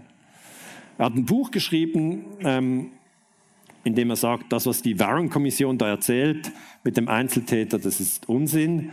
Und er sagt, ähm, wir haben viel zu schnell diese Geschichte für erzählt und die stimmt gar nicht. Rush to Judgment heißt einfach, dass man zu schnell zu, einer, zu einem Urteil kommt. Sein Buch wurde mehr als eine Million Mal verkauft. Das war damals sehr, sehr bekannt. Hat auch einen Film dazu gemacht. Rush to Judgment gibt es immer noch auf dem Internet. Das ist natürlich ein alter Film, 1966, aber kann man sich auf YouTube gratis anschauen, wer das interessiert. Und da sagen eben die Zeugen aus, die man nie gehört hat, die auch die Warren-Kommission ignoriert hat. Die haben gesagt, es wurde von, Kennedy, äh, von vorne auf Kennedy geschossen. Nochmal, Kennedy wurde erschossen, das ist sicher. Er wurde nicht erdolcht oder vergiftet. Er wurde erschossen.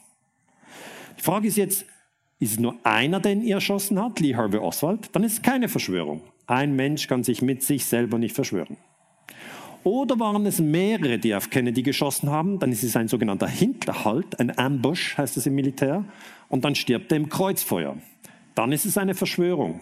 Wenn mehrere Schützen da sind, zwei oder mehr, ist egal wie viele, wenn es zwei sind, die schießen, oder drei oder vier oder fünf, dann ist es eine Verschwörung. Und das ist diese ganze Diskussion. War es eine Verschwörung? Dann haben mehrere geschossen. Oder war es ein Einzeltäter? Und dieser Zeuge, Holland, sagt, von hinter dem Zaun wurde geschossen, das habe ich gesehen, das ist dieser Grashügel, das ist dieser Zaun. Und Mark Lane hat das alles aufgedeckt. Er hat alles aufgedeckt. Das heißt, vermutlich sah es so aus. Kennedy kam hier um die Ecke und dann wurde hier vom Schulbuch Depository, das heißt was heißt eigentlich School Book Depository? Was ist das? Wenn Sie ein, ein, in die Schule gehen, haben Sie oft Bücher. Okay, diese Bücher werden gedruckt und lagern dann irgendwo und das ist ein Schulbuchlager. Da ist das keine Schule, sondern werden nur die Bücher gelagert. Und dort hat Lee Harvey Oswald gearbeitet. Und aus diesem Schulbuchlager wurde geschossen, aber die Zeugen sagen, es wurde auch von hier geschossen, vom Grashügel. Und das wäre militärtechnisch die richtige Art, wie man jemanden umbringt. Kreuzfeuer. Viel besser als ein einzelner Schütze, Schütze von hinten. Weil wenn Sie um die Kurve kommen, müssen Sie langsam fahren, da müssen Sie abbremsen. Und dann hier sind Sie dem nahe und dann sind Sie dem nahe. Also als irgendjemand sind Sie immer nahe. Das überleben Sie nicht. Vor allem nicht in einem offenen Auto. Und dann ähm, hat, wurde das nachgestellt im, in, im, im Film JFK von Oliver Stone. Und das wäre jetzt die Situation das von vorne auf Kennedy geschossen wurde. Das kann man äh, im Film nachschauen. Das ist aber jetzt ein Film. Das ist nicht ein Originalbild. Und hier kommt der Präsident und dann wird er von hinten erschossen und von vorne. Das dünkt mich, ist was passiert ist. Aber wie gesagt, das ist meine Analyse. Andere Historiker haben eine andere Analyse. Nochmal die Situation. Das ist Main Street. Wir sind in Dallas. Äh, und dann ist der Präsidentenkonvoi hier abgebogen und dann hier durchgefahren. Wenn die da geradeaus gefahren wären, wäre Kennedy viel schneller gefahren, wäre viel sicherer gewesen. Aber die haben die Route umgelegt, da muss er also ab, muss er abbremsen. Und dann wurde vermutlich von hier geschossen und vermutlich hier vom Grashügel. Mehr als 50 Zeugen haben gesagt, auch vom Grashügel wurde geschossen. Und diese Zeugenaussagen, die Mark Lane gesammelt hat, die wurden einfach ignoriert. Das heißt, wir haben einen toten Präsidenten, aber wir haben auch US-Amerikaner, die das aufklären. Wir hier in der Schweiz oder in Deutschland oder in Österreich, wir beobachten das nur. Die Amerikaner haben geschossen, die Amerikaner sind tot und die Amerikaner klären es auch wieder auf. Das ist eine rein inneramerikanische Sache. Und Mark Blaine gehört eben zu den sehr klugen Männern, die damals das schon gemerkt haben. Jim Garrison ist der Zweite. Jim Garrison ist dieser Mann. Das ist ein Anwalt und der hat den ganzen Warren-Bericht durchgelesen und hat gesagt, Leute, das stimmt doch überhaupt nicht, was ihr hier schreibt. Also das, was Alan Dulles geschrieben hat, ist nach Garrison ganz klar eine Geschichtsfälschung. Und er sagt, diese Geschichte passt nicht und vor allem ist ihm aufgefallen, dass die Kennedy-Wagenkolonne kurzfristig auf die Elm Street umgeleitet wurde. Das ist diese von der Main Street auf die Elm Street, das ist die Elm Street. Und da musste sie langsamer fahren. Und diese Umleitung war wichtig, weil wenn er langsam fährt, dann ist er einfach zu erschießen. Und diese Umleitung kann Lee Harvey Oswald überhaupt nicht in Auftrag geben. Da müssen sie Bürgermeister sein oder so etwas. Ein bisschen politisch einflussreich. Und äh, Garrison ist dem nachgegangen, hat herausgefunden, dass Leute in der CIA befreundet sind mit dem Bürgermeister und gesagt, ja cool, die, die arbeiten einfach zusammen. Die haben extra noch die Route geändert und Kennedy wusste nichts davon. Das heißt, hier geht es schnell, da wäre schwieriger gewesen und hier geht es langsam. Und man fragt sich auch, warum macht er diesen Knicks hier? Und dann sagen so, ja, das ist schön, das wollte er auch noch sehen. Aber ähm, interessant, interessant. Und dann gab es ja einen Film. Ich weiß nicht, ob Sie den Film kennen, JFK von Oliver Stone. Wer, wer hat schon von diesem Film gehört? Darf ich ein Handzeichen zeigen? Okay, also das Wichtige zu verstehen ist, wenn Sie einen Film schauen, steuert das die Neuronen genauso, wie wenn Sie eine Dokumentation schauen. Also Dokumentation wäre etwas der Wahrheit nachgebildet und ein Film ist frei erfunden. Aber die, die Nervenzellen im, im Gehirn unterscheiden das nicht. Ja? Die gehen voll rein. Also ich habe zum Beispiel Top Gun geschaut 1986. Meine Nervenzellen, ich wusste gar nicht genau, dass die so gesteuert werden, aber jetzt weiß ich es. Die haben sofort eine positive Assoziation gebaut zu Flugzeugen, die von Flugzeugträgern wegfliegen und dann so in die Abendsonne donnern. Das fand ich einfach cool. Fand ich super cool. 86 war ich 14. Ich hatte so keine Ahnung. Aber ich war nicht überzeugt, eine sehr, sehr große Ahnung zu haben.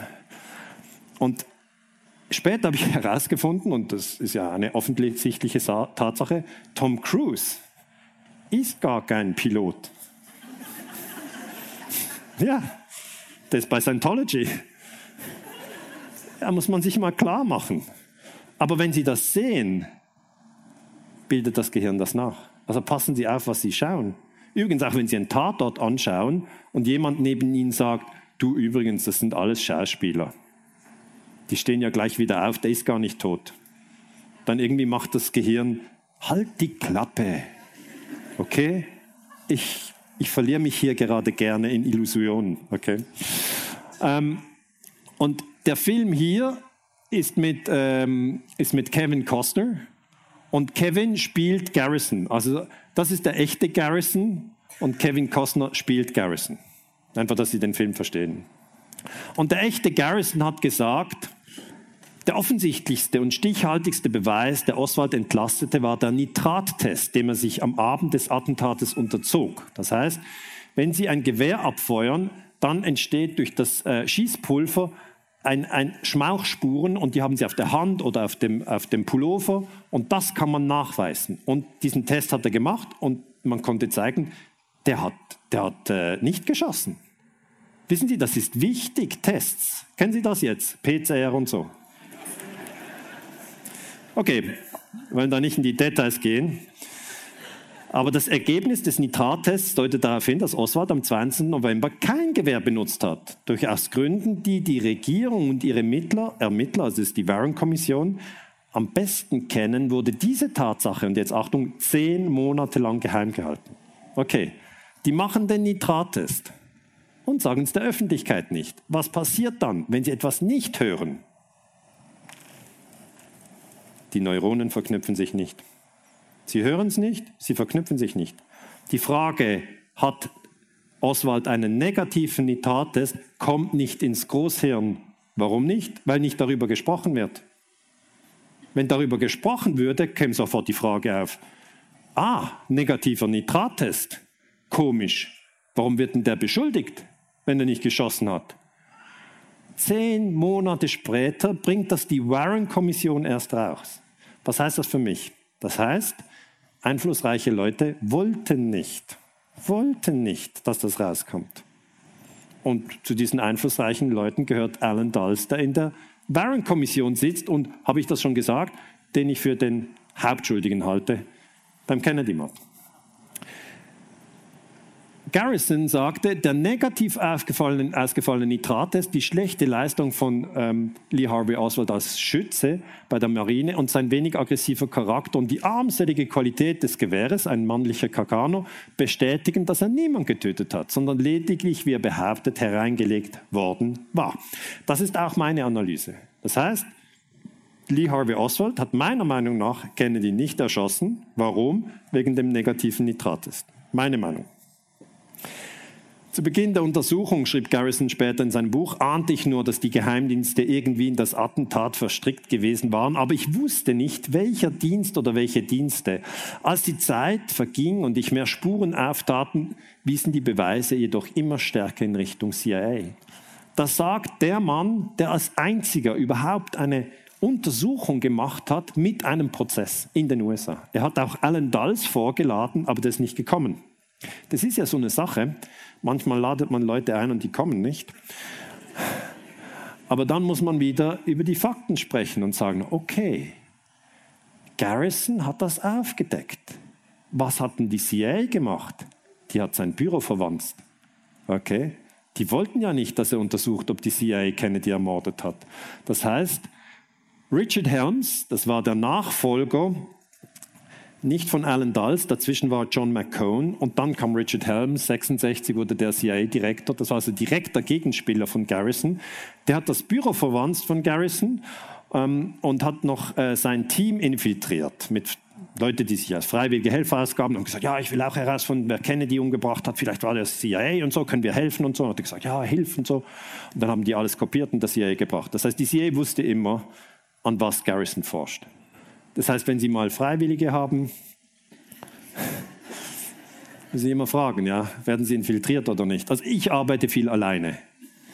ist so. Warum? Schwer zu infiltrieren, wenn Sie alleine sind. Wer soll Sie infiltrieren? Das heißt, die CIA hat die Untersuchung von Garrison infiltriert und Garrison ist trotzdem zum Schluss gekommen, dass es ein Staatsstreich war. Er hat gesagt, ich glaube, am 22. November 63 fand an der Delay Plaza in Dallas ein Staatsstreich statt. Ich glaube, er wurde schon lange zuvor von fanatischen Antikommunisten in den Geheimdiensten der USA geplant und vorbereitet. Ausgeführt wurde er höchstwahrscheinlich ohne offizielle Billigung von Einzelpersonen aus dem Apparat für verdeckte Operationen der CIA. Das heißt, der Apparat für verdeckte Kriegsführung der CIA, das ist Alan Dulles, und Bissell, die die äh, Schweinebucht-Invasion geplant haben, aber gescheitert sind. Die waren ja außerhalb der, der Regierung, weil sie waren entlassen. Sein Zweck war, Kennedy davon abzuhalten, Entspannungen mit der Sowjetunion und Kuba zu suchen und den Kalten Krieg zu beenden. Ich glaube, das ist die richtige Erzählung. Das ist meiner Meinung nach die richtige Erzählung über den Kennedy-Mord. Im geostrategischen Kontext wird das deutlich. Kommen wir zu Punkt 8. Sind Sie noch da? Sind, sind Sie noch am, am Leben? Ja, gut. Schultern bewegen, Hände schütteln, tief atmen, bis Nacken bewegen. Wir machen ja keine Pause, Sie wissen das. Es geht nicht mit den Pausen, da machen wir jetzt einfach so Mini-Übungen. Punkt 8. Abraham Zapruder hat den Kennedy-Mord gefilmt. Das ist Zapruder, das ist seine Kamera. Und den Film können Sie wirklich auf YouTube anschauen. Das geht nur eine Minute, zwei Minuten. Ich empfehle wirklich, schauen Sie den Zapruder-Film mal an, weil im Film sieht man, dass der Kopf von Kennedy nach hinten geworfen wird. Und das wiederum bedeutet, dass er von vorne auf ihn geschossen wurde, auch von vorne. Und das bedeutet, dass jemand vom Grashügel geschossen hat. Und dann haben sie eine Verschwörung, mehrere Schützen. Und das wäre das, wenn ich jetzt ein ganz böser Mörder wäre, würde ich auch ein paar Leute aufstellen, ein paar hinter ihm im Schulbuch, ein paar auf dem Grashügel, dann da da da da da, Ende. Das wäre militärtechnisch die Sache. Interessant ist, dass dieser Zapruder-Film zuerst mal in der Schublade verschwunden ist. Also da gibt es nur einen Film und dann äh, sechs Jahre danach wird er erst gezeigt. Also 63 ist der Mord, live kauft dem Zapruder den Film ab und versenkt ihn in der Schublade. Das ist verrückt. Muss ich kurz den Jüngeren im Raum erklären. Damals gab es keine Smartphones. Es wurde nicht mit dem Smartphone gefilmt. Heute können ja alle, die Smartphones haben, filmen und sofort hochladen und teilen in ihren Kanälen. Das gab's nicht, weil sonst fragen mich die Teenager, oh, warum haben die das nicht sofort auf dem eigenen Kanal gepostet? Alter, es geht ein ab, das musst du doch zack, bang, zack. Und das, ja, Leute, Leute, Leute, die Kamera sah so aus, heute sieht das so aus. Es war ein Riesending, die überhaupt zu haben. Wenn der Film da drin war, konnte es überhaupt niemand hochladen, okay? Es gab kein Internet und es gab kein YouTube, es gab nicht mal, was, Twitter gab es auch nicht und Insta? Ohne Twitter und Insta, krass, was haben die gemacht? Und Und, und ich, ich, will jetzt einfach, ich weiß, die Eltern wie ich, die, die, die, die können darüber schmunzeln, aber es ist medientechnisch natürlich sehr interessant. Ähm, ähm, die, die, der Mord an Floyd in den USA, der jetzt kürzlich passiert, wurde sofort geshared und raufgeladen. Der Mord an Kennedy wurde natürlich nicht raufgeladen, sondern sechs Jahre, ich wiederhole, sechs Jahre in einer Schublade gelegen. Wie verrückt ist das? Der Präsident wird erschossen, sechs Jahre später kommt der Film. Sagen wir immer, die Medien sind so schnell. Manchmal sind sie schnell wie BBC, die haben den Einsturz von WTC 7 zu früh bemeldet, aber das ist eine, das ist eine andere Geschichte. Aber, aber gehen wir nochmal in diesen Zapruder-Film rein. Das sind diese, diese Folien und schauen Sie es auf dem Internet selber an. Das ist natürlich die Qualität. Die Teenies würden sagen, Mann, schlechte Qualität, was hat der nur ein von zehn? Und dann sagen, nein, gar nicht. Das war, das war diese Kamera, das war noch, das war damals große Klasse überhaupt, ja, dass man etwas sehen konnte. Und dann ist also Kennedy hier zu sehen und hier wird er getroffen. Und dann wird er nochmal getroffen und sagt, Mann, wie hatten der die Kamera gehalten? Das ist ja voll unten. Ja, ist so, das ist das Beste, was wir haben. Das ist 1963. Und dann kommt dieser entscheidende Schuss. Das ist das Gehirn von Kennedy. Das ist krass. Und dann geht der Kopf nach hinten. Jetzt, wenn ich das Ihnen so als, als einzelne Bilder zeige, ist das schwer, überhaupt irgendetwas zu erkennen. Ich möchte nur darauf hinweisen, dass das in der Forschung ewig diskutiert wird. Die einen sagen, nein, der Kopf geht nicht dahinter. Die anderen sagen, doch, er geht klar nach hinten. Und da wird ewig darüber gestritten. Aber der Abraham Zapruder-Film ist natürlich wichtig und wurde dann auch von Oliver Stone, der immer tolle Filme macht. Ich mag Oliver Stone. Der hat auch Platoon gemacht, Antikriegsfilm, wirklich. Darum wurde er auch vom Pentagon nicht unterstützt. Da hat er sehr, sehr viele Probleme. Da müssen Sie immer unterscheiden, ist der Film vom Pentagon unterstützt, zum Beispiel Black Hawk Down ist unterstützt, darum glorreiches Militär, oder Platoon ja, wird nicht vom Pentagon unterstützt. Sie hatten Mühe, überhaupt Helikopter zu bekommen. Aber Oliver Stone hat dann diesen Film rausgebracht und in seinem Film bringt er das Original des Zapruders. Das heißt, da hat es original historisches Material drin, weil er sagt, die Leute müssen den mal sehen. Die Leute kennen ja den Zapruder nicht, Film nicht. Und Kevin Costner spielt dann den Anwalt und sagt, also den Garrison, er sagt, okay, Kennedy, das ist abgeschnitten, Entschuldigung. Kennedy's head goes back and to the left. Back and to the left, back and to the left. Er sagt es immer wieder. Kennedy's head goes back and to the left. Und das bedeutet Schuss von vorne. Gut, ähm, jetzt, nach der Ermordung, ist der Fahrer mit der Limo direkt ins Spital gefahren, Parkland Hospital. Und dort wird die Leiche entführt. Weil, wenn Sie den Präsidenten erschießen, sind ein böser Mensch, erschießen den Präsidenten zusammen mit anderen Verschwörern, dann kann man, wenn man das Gehirn und den Körper genau untersucht, nachweisen, von wo der Schuss kommt, von vorne, von hinten. Ein guter Arzt kann das nachweisen. Schuss von vorne, Austrittswunden, Schuss von hinten, Austrittswunden und so. Aber da brauchen Sie die Leiche. Und die wurde entführt. Viele wissen das nicht. Viele wissen das nicht. Der Fahrer der Präsidentenlimousine rast zum nahegelegenen Parkland Hospital und dort wurde um 1 Uhr Kennedy für tot erklärt. Er starb natürlich schon vorher, er starb sofort im Kreuzfeuer. Wenn, wenn Sie jemandem das Gehirn wegschießen, ist er tot. Eigentlich hätte mit einer genauen Autopsie festgestellt werden müssen, wie oft und aus welchen Richtungen man auf Kennedy geschossen hat, oder das geschah aber nicht. Und das wissen wir, weil dieser Arzt, der im Spital gearbeitet hat, das publik gemacht hat. Er hat gesagt, der Körper des Präsidenten wurde den für die Autopsie Verantwortlichen, also den Behörden von Texas, gewaltsam weggenommen. Das heißt, Charles Crenshaw, das ist der Mann hier im Bild, sagt, die haben uns den Mann weggenommen, die haben uns Kennedy entführt. Ähm, er hat sein Buch erst 92 rausgebracht. Okay? Das ist also auch 30 Jahre nach dem Mord. Da zeigt sich für Sie wieder der Historiker, der lange wartet, wie ich, 60 Jahre, hat einen Vorteil. Die Dinge werden klarer. Trotz des heftigen Widerstandes von Dr. Earl Rose, dem Chef der gerichtsmedizinischen Pathologie im Parkland Hospital, wurde die Leiche von Agenten des Secret Service mit vorgehaltener Waffe noch am selben Tag um 14 Uhr entführt. Also die durften den gar nicht untersuchen. Sag mal, denkt man, ist aber abgefahren. Und der Crenshaw sagt, wäre Dr. Rose nicht beiseite getreten, hätten diese Verbrecher ihn sicher erschossen.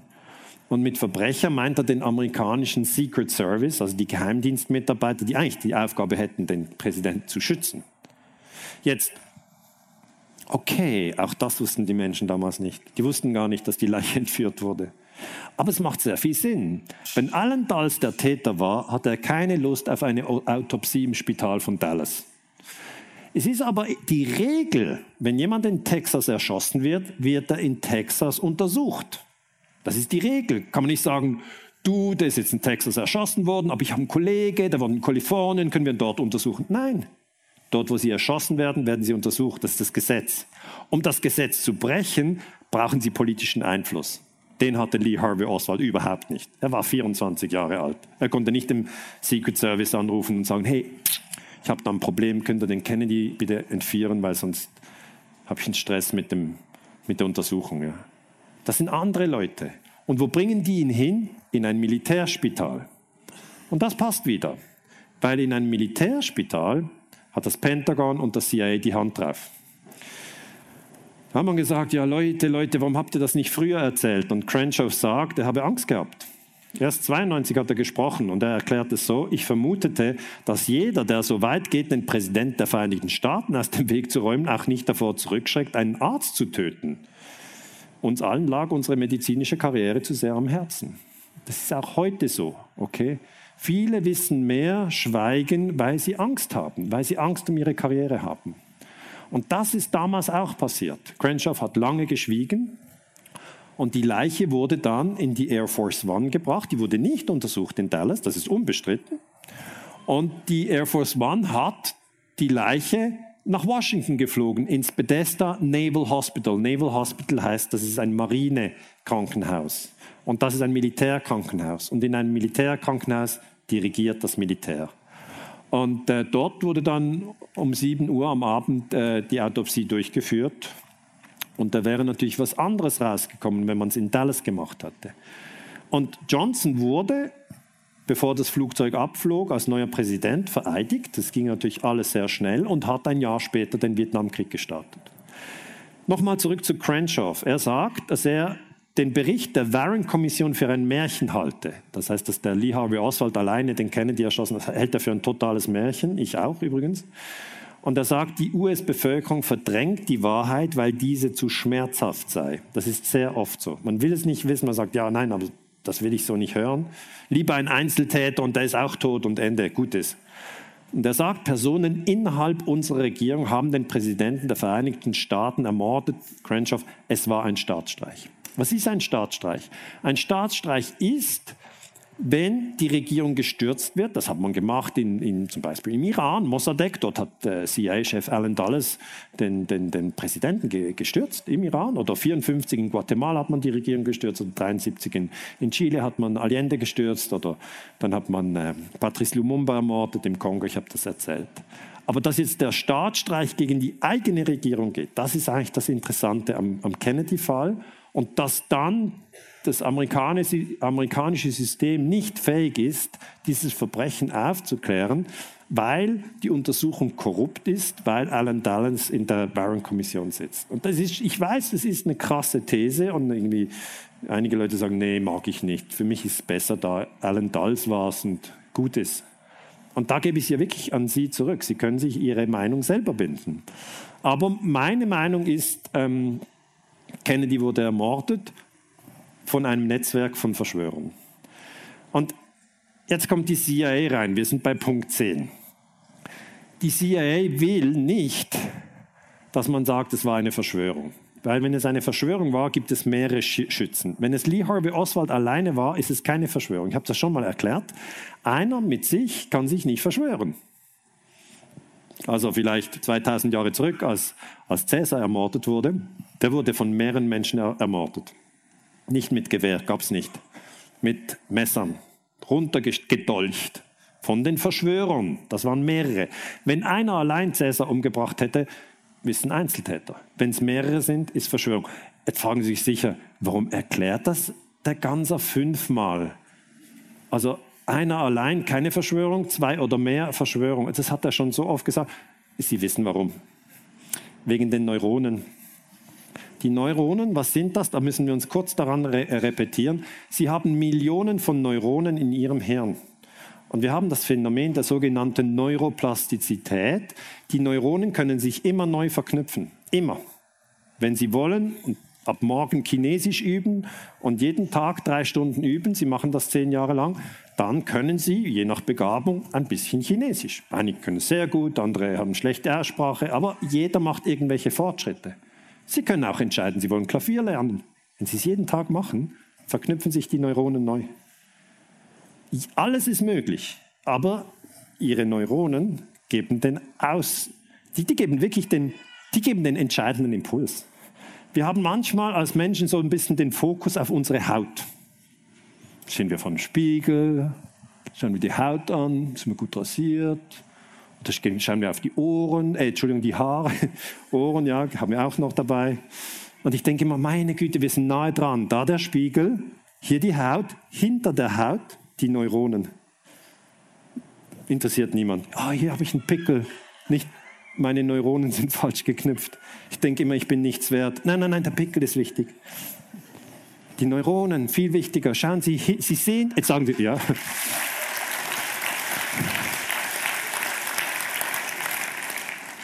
Sagen die Leute, ja, aber was jetzt die Neuronen, die habe ich noch nie gesehen. Ja, ja, ist so, haben Sie nie gesehen, aber Sie sind nahe dran. Sie sind ganz nahe dran. Und wissen Sie was, die haben Sie immer dabei. Jeden Tag. Sie stehen auf, sie gehen zu Bett, sie schlafen. Ihre Neuronen von Anfang bis Ende dabei. Das ist das sogenannte zentrale Nervensystem. Kopf, Wirbelsäule. Das entscheidet.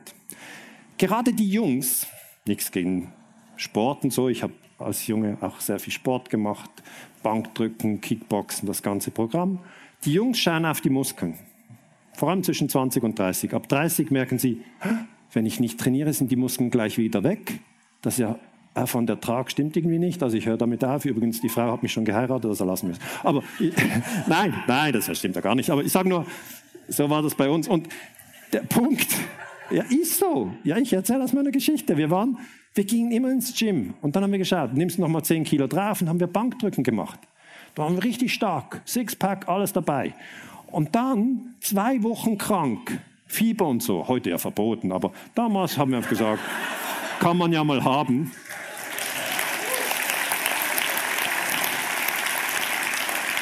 Wie krass sie Muskelmasse verlieren, schon nur kurze Grippe, das ist so frustrierend, so frustrierend. Und das ist ein Punkt, dass man halt auf die Muskeln schaut. Ja, man schaut die Muskeln. Ich sage heute, das ist nicht entscheidend. Schauen Sie auf die Nerven. Wir haben einen Bezug zu den Muskeln, ist nicht entscheidend. Dann der zweite Punkt. Wir schauen auf die Knochen. Ah, der hat das Bein gebrochen. Der hat das Schlüsselbein gebrochen. Kollege hat einen Finger gebrochen. Das verstehen wir. Ist ja was Hartes. Jeder hat schon irgendwas gebrochen. Nicht jeder, aber die meisten. Das versteht man. Knochen, auch wichtig. Dann schauen wir auf die Knochen. Ich sage, schon wichtig, aber nicht so entscheidend. Schauen Sie auf die Nerven. Wenn Sie einen Nervenzusammenbruch haben, sind nicht die Neuronen gerissen, sondern dann sind sie falsch verknüpft. Die sind nicht gebrochen. Wenn Sie Schlüssel beibrechen, ich habe das mal gebrochen, Kind umgefallen, gebrochen, dann ist der Knochen gebrochen.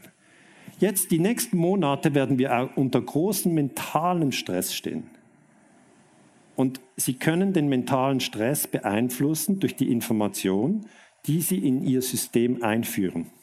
Sie können jeden Tag fernschauen, dann werden Sie durchdrehen, können Sie machen. Es ist eine interessante Erfahrung, durchzudrehen, aber es ist nicht nötig. Es ist nicht nötig. Sie können auch gute Musik hören, gute Gespräche. Sie können Naturphänomene anschauen, Blätter abzeichnen, verschiedene Dinge, was auch immer Sie wollen. Machen Sie Sport, machen Sie Langstreckenlauf, schwimmen Sie, fahren Sie Snowboard. Aber achten Sie auf die mentale Haltung, die Sie dabei haben. Wenn Sie vor dem Snowboard fahren, am Hang stehen und ein Kollege zeigt Ihnen, du, hast du schon gesehen, Schädelfraktur bei Snowboarding häufig. Sie fahren so schlecht runter danach. Sie sind völlig verspannt. Sie können keinen guten Schwung machen, weil sie denken, boah, ist jetzt nicht gelogen, diese Schädelfraktur gibt's ja. Aber dann sind sie in der Angst. Jetzt frage ich Sie, wie entsteht eigentlich dieses Gefühl über die Augen? Das geht auf die Neuronen und Sie verknüpfen das mit Fraktur, Schädelfraktur. Gibt's? Genau. Anderer Punkt, bevor Sie runterfahren, bringt der Kollege noch das Smartphone und sagt, hast du gesehen? Die Jungs riden cool. Schau mal, der springt noch hier drüber und Sie denken, boah, abgefahren, let's do it. Und dann fahren Sie natürlich nicht so gut wie die anderen und merken, boah, das ist aber vielleicht irgendwie Photoshop, aber ich kann das ja gar nicht so gut. Und Sie fallen auch hin. Dann stehen Sie wieder auf. Und das ist die Haltung, die wir kultivieren müssen. Wir sollten uns nicht in die Angst reinsteuern lassen, gerade jetzt nicht. Das ist ganz wichtig.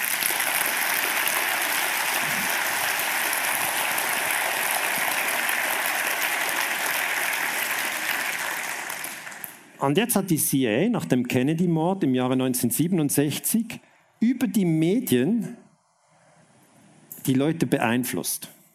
Ja? Die Liste der Journalisten von wichtigen Medien, die mit der CIA kooperieren, war ein wahres Who is Who der Medienindustrie, erklärt Howard Hunt hier, der von 49 bis 70 für die CIA arbeitete. Also, der war in der CIA, als Kennedy ermordet wurde. Und er sagte, wir hatten Kontakt mit ABC News, Fernsehsender, NBC News, Fernsehsender. Associated Press, das ist so wie Deutsche Depression Agentur. Reuters, Newsweek. Was machen denn die? Haben die einen Einfluss auf die Muskeln? Auf die Knochen? Nein, auf die Nerven. Jetzt nochmal, wie haben die Medien Einfluss auf die Nerven? Ganz einfach, die berichten etwas, sie sehen es über das Auge, sie hören es über das Ohr und sie haben es im Kopf. Das müssen Sie begreifen. Ich wiederhole es so oft, weil in diesen Zeiten ist es Zeit, das zu verstehen.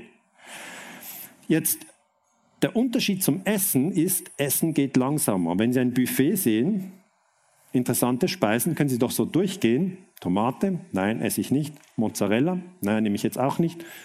Hier das, Chips, nein, was. Sie sehen es und Sie können es anschauen und es ist noch nicht bei Ihnen im Körper. Verstehen Sie? Alles, was durch den Mund geht, geht langsam, weil da brauchen Sie noch einen Muskel.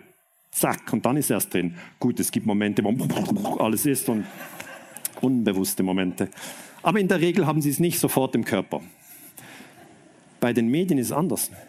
Sie haben es drin in einer Sekundenbruchteile. Das geht so schnell und Sie haben es schon auf den Nerven. Zack, dank, schon drin. Sie haben es gelesen. Zack, dank. Und viele Leute sagen, nee, nee, das, mir passiert das nicht. Ich habe Abitur. Das hat, ja. Das, das, das, hat nichts, das hat nichts mit der Bildung zu tun, das hat mit dem Funktionieren unserer Nervenzellen zu tun. Und die CIA kann über die, ähm, diese, äh, diese, Entschuldigung, diese äh, News-Kanäle, kann sie die Nervenzellen verknüpfen. Sie entscheidet, was verknüpft wird. Und der, diese, diese Anweisung ging eben raus, dass man äh, in den Medien schreibt, äh, es war ein Einzeltäter, keine Verschwörung. Und das können wir heute nachweisen. Das war ein internes CIA-Memorandum ähm, und das war, wurde eben vom Chef der CIA rausgelassen.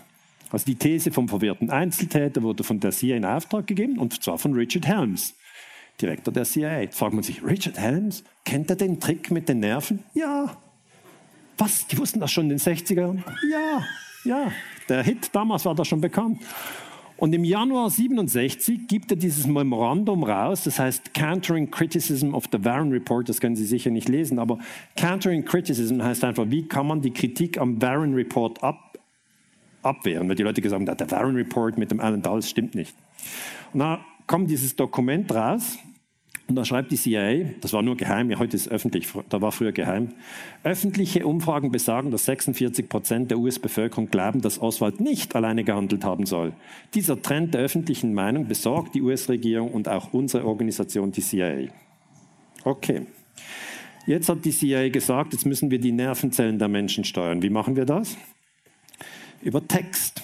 Verschwörungstheorien haben den Verdacht auf unsere CIA-Organisation gelenkt, also dass die CIA Kennedy erschossen hat.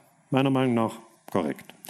Das Ziel dieses Schreibens ist, Material zu liefern, um die Behauptung der Verschwörungstheoretiker abzuwehren und zu diskreditieren, damit sich solche Behauptungen nicht in anderen Ländern ausbreiten. Das heißt, dieses Memorandum wurde an allen Botschaften der USA nach Deutschland, in die Schweiz, nach Vietnam, nach China, überall hingeschickt und in jeder amerikanischen Botschaft ist ein CIA-Mitarbeiter, der bekommt das und dann heißt es, okay, jetzt muss ich die Journalisten hier im Lande anrufen, weil die haben, habe ich das schon gesagt, Zugriff auf ihre Nervenzellen.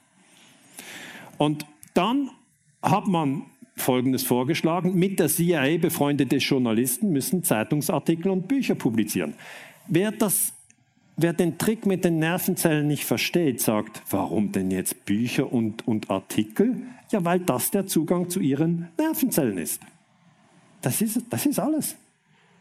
Das, was Sie lesen, das formt die Nervenzellen in Ihrem Kopf. Also überlegen Sie sich, was Sie lesen.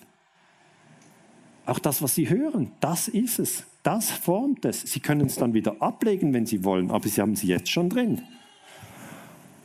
Sie sollen, wenn es passt, darlegen, dass Ihre Kritiker erstens ihre Theorien aufstellten, bevor die Fakten zugänglich waren, eine Möglichkeit. Zweitens, dass sie politische Interessen verfolgen. Drittens, dass sie finanzielle Interessen verfolgen, dass sie hastig und ungenau in ihrer Forschung sind. Sehen Sie, das ist zum Beispiel ein Vorwurf hier, Punkt 4.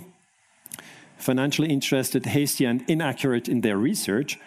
Das ist genau das Gegenteil, was Garrison war. Garrison war ja genauer. Er hat gesagt, Schmauchspuren zeigen, das war negativ. Aber die CIA sagt, jetzt müsst ihr beweisen, dass Jim Garrison und Bhakti, dass das Verschwörungstheoretiker. Nein, habe ich gesagt Bhakti. Nein, ich habe es falsch gehört. Entschuldigung, Entschuldigung, Entschuldigung. Das, ich habe es verwechselt. Ich habe es verwechselt. 67, dass Garrison und Mark Lane Verschwörungstheoretiker sind. Weil was passiert dann? Wenn man sagt, Garrison und Lane sind Verschwörungstheoretiker, dann passiert im Hirn das Folgende. Die Nervenbahn wird so aktiviert, dass man sagt, Verschwörungstheoretiker sind außerhalb des sozialen, akzeptierten Narrativs. Das soziale Narrativ ist ziemlich eng. Wenn sie außerhalb vom Narrativ sind, dann bedeutet das, und das verstehen alle Menschen, wenn ich mit dem spreche, verliere ich vielleicht meine Freunde, weil die dann nicht mehr mit mir sprechen. Das Hirn versteht das sehr gut. Und der Mensch ist ein soziales Lebewesen. Er will den Kontakt nicht verlieren. Und darum will er nicht mehr mit dem anderen sprechen. Nicht, weil er denkt, das ist absurd, sondern weil er einfach sein soziales Netz nicht gefährden will. Und wir sind alle soziale Lebewesen. Und so funktioniert das. Und das weiß man aus der Psychologie. Das ist keine neue Durchsage. Ich sage Ihnen, diese Angst sollte man am besten äh, überwinden. Dann verliert man einige Freunde, man lernt neue kennen, sehr spannende meistens. Und der Punkt ist der, dass das eine alte Sache ist. Wir sprechen von 1967 und jetzt sind wir im Jahr 2020 und es läuft die gleiche Nummer. Und ich habe das wirklich erlebt. Ich habe 9-11 untersucht und dann hieß es sofort, Herr Ganser ist ein Verschwörungstheoretiker. Habe ich gesagt, Leute, Leute, schauen wir doch die Fakten an. Ist WTC 7 eingestürzt, ja oder nein? Das ist eine Sachfrage, da kann ich doch jetzt nichts dafür. Ist da ein Flugzeug rein? Nein. Dann müssen wir das untersuchen, weil die Bundeswehr ist in Afghanistan. Immer noch. Deutschland führt Krieg. Wir sind hier in Dresden. Deutschland führt Krieg. Das wird aber nicht erwähnt. Wenn es nicht erwähnt wird, was passiert dann? Die neuronalen Schaltkreise werden nicht aktiviert. Niemand denkt, Deutschland ist im Krieg, aber Deutschland ist im Krieg. Dann sagen, na, das Verschwörungstheorie. Ja, da fragen Sie doch die Leute in der Bundeswehr, sind Sie in Afghanistan? Ja. Fragen Sie mal, ob Sie dort Shoppingtour machen oder ob Sie im Krieg sind. Sie sind im Krieg. Die haben Kollegen, die, die, die, die werden getötet mit Sprengfallen. Ich habe mit Bundeswehrsoldaten gesprochen. Die wissen, dass sie im Krieg sind. Aber die Regierung hat sie verraten. Sie sagt, es ist doch gar nicht wahr, ihr seid nicht im Krieg. Und das sollte man als Volk nie tun. Die jungen Soldaten an den Hindukusch schicken und dann vergessen. Das, ist, das soll man nicht tun.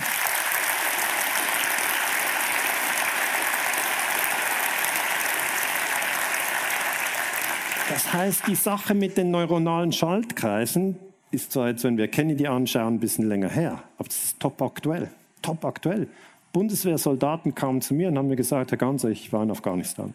Wir schauen Ihre Vorträge auf YouTube in der, in der, in der Truppe, weil die Truppe funktioniert so, dass man so viel zusammen durcherlebt hat, dass man ein enges Netz ist. Okay, man vertraut nicht unbedingt Merkel oder Gutenberg oder wem auch immer, sondern man vertraut dem Kollegen, mit dem man zusammen überlebt hat. Ja, dem vertraut man. Wenn der einem einen Link schickt, dann schaut man das an. Und die tauschen das aus. Und die sagen mir dann, Herr Ganser, ist sehr interessant, zum Glück ist das auf YouTube. Problem ist, wir wurden an den Waffen ausgebildet. Wir können ein Gewehr zerlegen in 30 Sekunden. Wir können einen Marsch machen von 30 Kilometern mit schwerem Gepäck. Wir sind physisch, sind die uns allen überlegen. Die springen aus einem Flugzeug mit einem Fallschirm, wo wir schon sagen, boah, das ist hoch. Und also was die alles machen, das ist abgefahren. Aber was die nicht haben, ist politische Bildung. Denn wird nicht gesagt, 9-11 war der Auslöser für den Afghanistan-Krieg. Schröder hat die Jungs nach Afghanistan geschickt, hat aber nie untersucht, was WTC 7 ist. Überhaupt hat er nie untersucht, gab es schon Lügen, die Kriege ausgelöst hat. Er hat nicht kommuniziert, wie neuronale Schallkreise funktionieren. Das fehlt komplett politische Bildung in der Bundeswehr Fehlanzeige. Und das ist das Problem, dass natürlich einzelne Einheiten hier in der CIA auch nicht wollen, dass in Amerika diese Dinge transparent gemacht werden. Kommen wir zum Punkt 11. Robert Kennedy, das ist der Bruder, der will den Mord an seinem Bruder aufklären. Wie will er das machen? Er will Präsident werden. Das ist eine kluge Strategie. Hier ist er links im Bild, Entschuldigung, ein bisschen dunkel, hier JFK, hier Bobby im Weißen Haus, Oktober 62. Ähm, als Präsident Kennedy äh, im Amt war, hat er seinen Bruder zum Justizminister gemacht. Und Robert Kennedy hat dann mit einem Mann F, im FBI zusammengearbeitet und gesagt, komm, wir, wir finden das schon raus, wer im CIA meinen Bruder umgebracht hat. Und das hat wieder David Talbot heraufgedeckt. Er sagt, ich denke, Robert Kennedy hat recht. Ich denke, der Plan, JFK zu töten, JFK ist John F. Kennedy, kam aus der US-Regierung. Diese Menschen glaubten, Kennedy schwäche die USA, also bei, bei, bei Kuba, bei Vietnam. Sie hielten Kennedy für einen Verräter, a traitor. Das Feuer kam aus verschiedenen Richtungen, aus dem Schulbuchlager und vom Grashügel. Crossfire. Ich glaube, die CIA erhielt die Aufgabe, den Mord durchzuführen. Das heißt nicht, dass Alan Dulles das als einziger gedacht hat, sondern er hatte einflussreiche Freunde, die das auch wollten. Milliardäre. Robert Kennedy hat das damals schon begriffen. Also der Bruder hat es begriffen, dass er erschossen wurde im Kreuzfeuer. Er arbeitet mit einem ehemaligen FBI-Agenten Walter Sheridan zusammen ähm, weil FBI wäre natürlich zuständig gewesen, den Kennedy-Mord aufzuklären. FBI ist der Inlandgeheimdienst und wenn es den wichtigsten Job der FBI war, natürlich den Kennedy-Mord aufzuklären, haben sie vollkommen versemmelt. Nicht zufällig. Ich habe mit Sheridans Witwe gesprochen, ihr Mann und Robert Kennedy waren bereit, mit der Untersuchung zu starten, sobald er im Weißen Haus war, aber dazu kam es nicht. Also Robert Kennedy wurde von den Massen geliebt, er wäre mit großer Wahrscheinlichkeit Präsident geworden, oh, aber er wurde dann natürlich erschossen. Am 5. Juni 68 angeschossen, tags darauf tot. Jetzt, was ich Ihnen mit hundertprozentiger Sicherheit sagen kann, Lee Harvey Oswald hat Robert Kennedy nicht erschossen, weil er war damals schon tot. Das unterstützt meine These, dass es einflussreiche Kreise gibt, in den amerikanischen Geheimdiensten und im Militär, die nicht wollen, bis heute, dass der Kennedy-Mord aufgeklärt wird. Beide sind im Friedhof in Arlington begraben. Und ja, das ist eigentlich die Geschichte über den Kennedy-Mord. Ich habe diese Geschichte mit Ihnen geteilt aus zwei Gründen. Erstens, weil ich das eine super spannende Geschichte finde und natürlich, weil ich sie in meinem neuen, habe ich das gesagt? Ich habe ein neues Buch geschrieben. Nee, ich höre auf. Aber das Zweite, was ich Ihnen erklären wollte, ist, dass wir wieder in einer großen Drucksituation sind.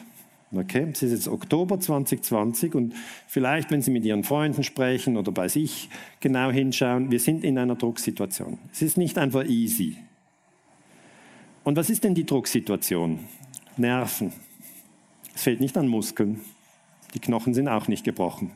Es geht um die Nerven. Und darum wollte ich Ihnen erklären, das, was ich weiß über die Nerven.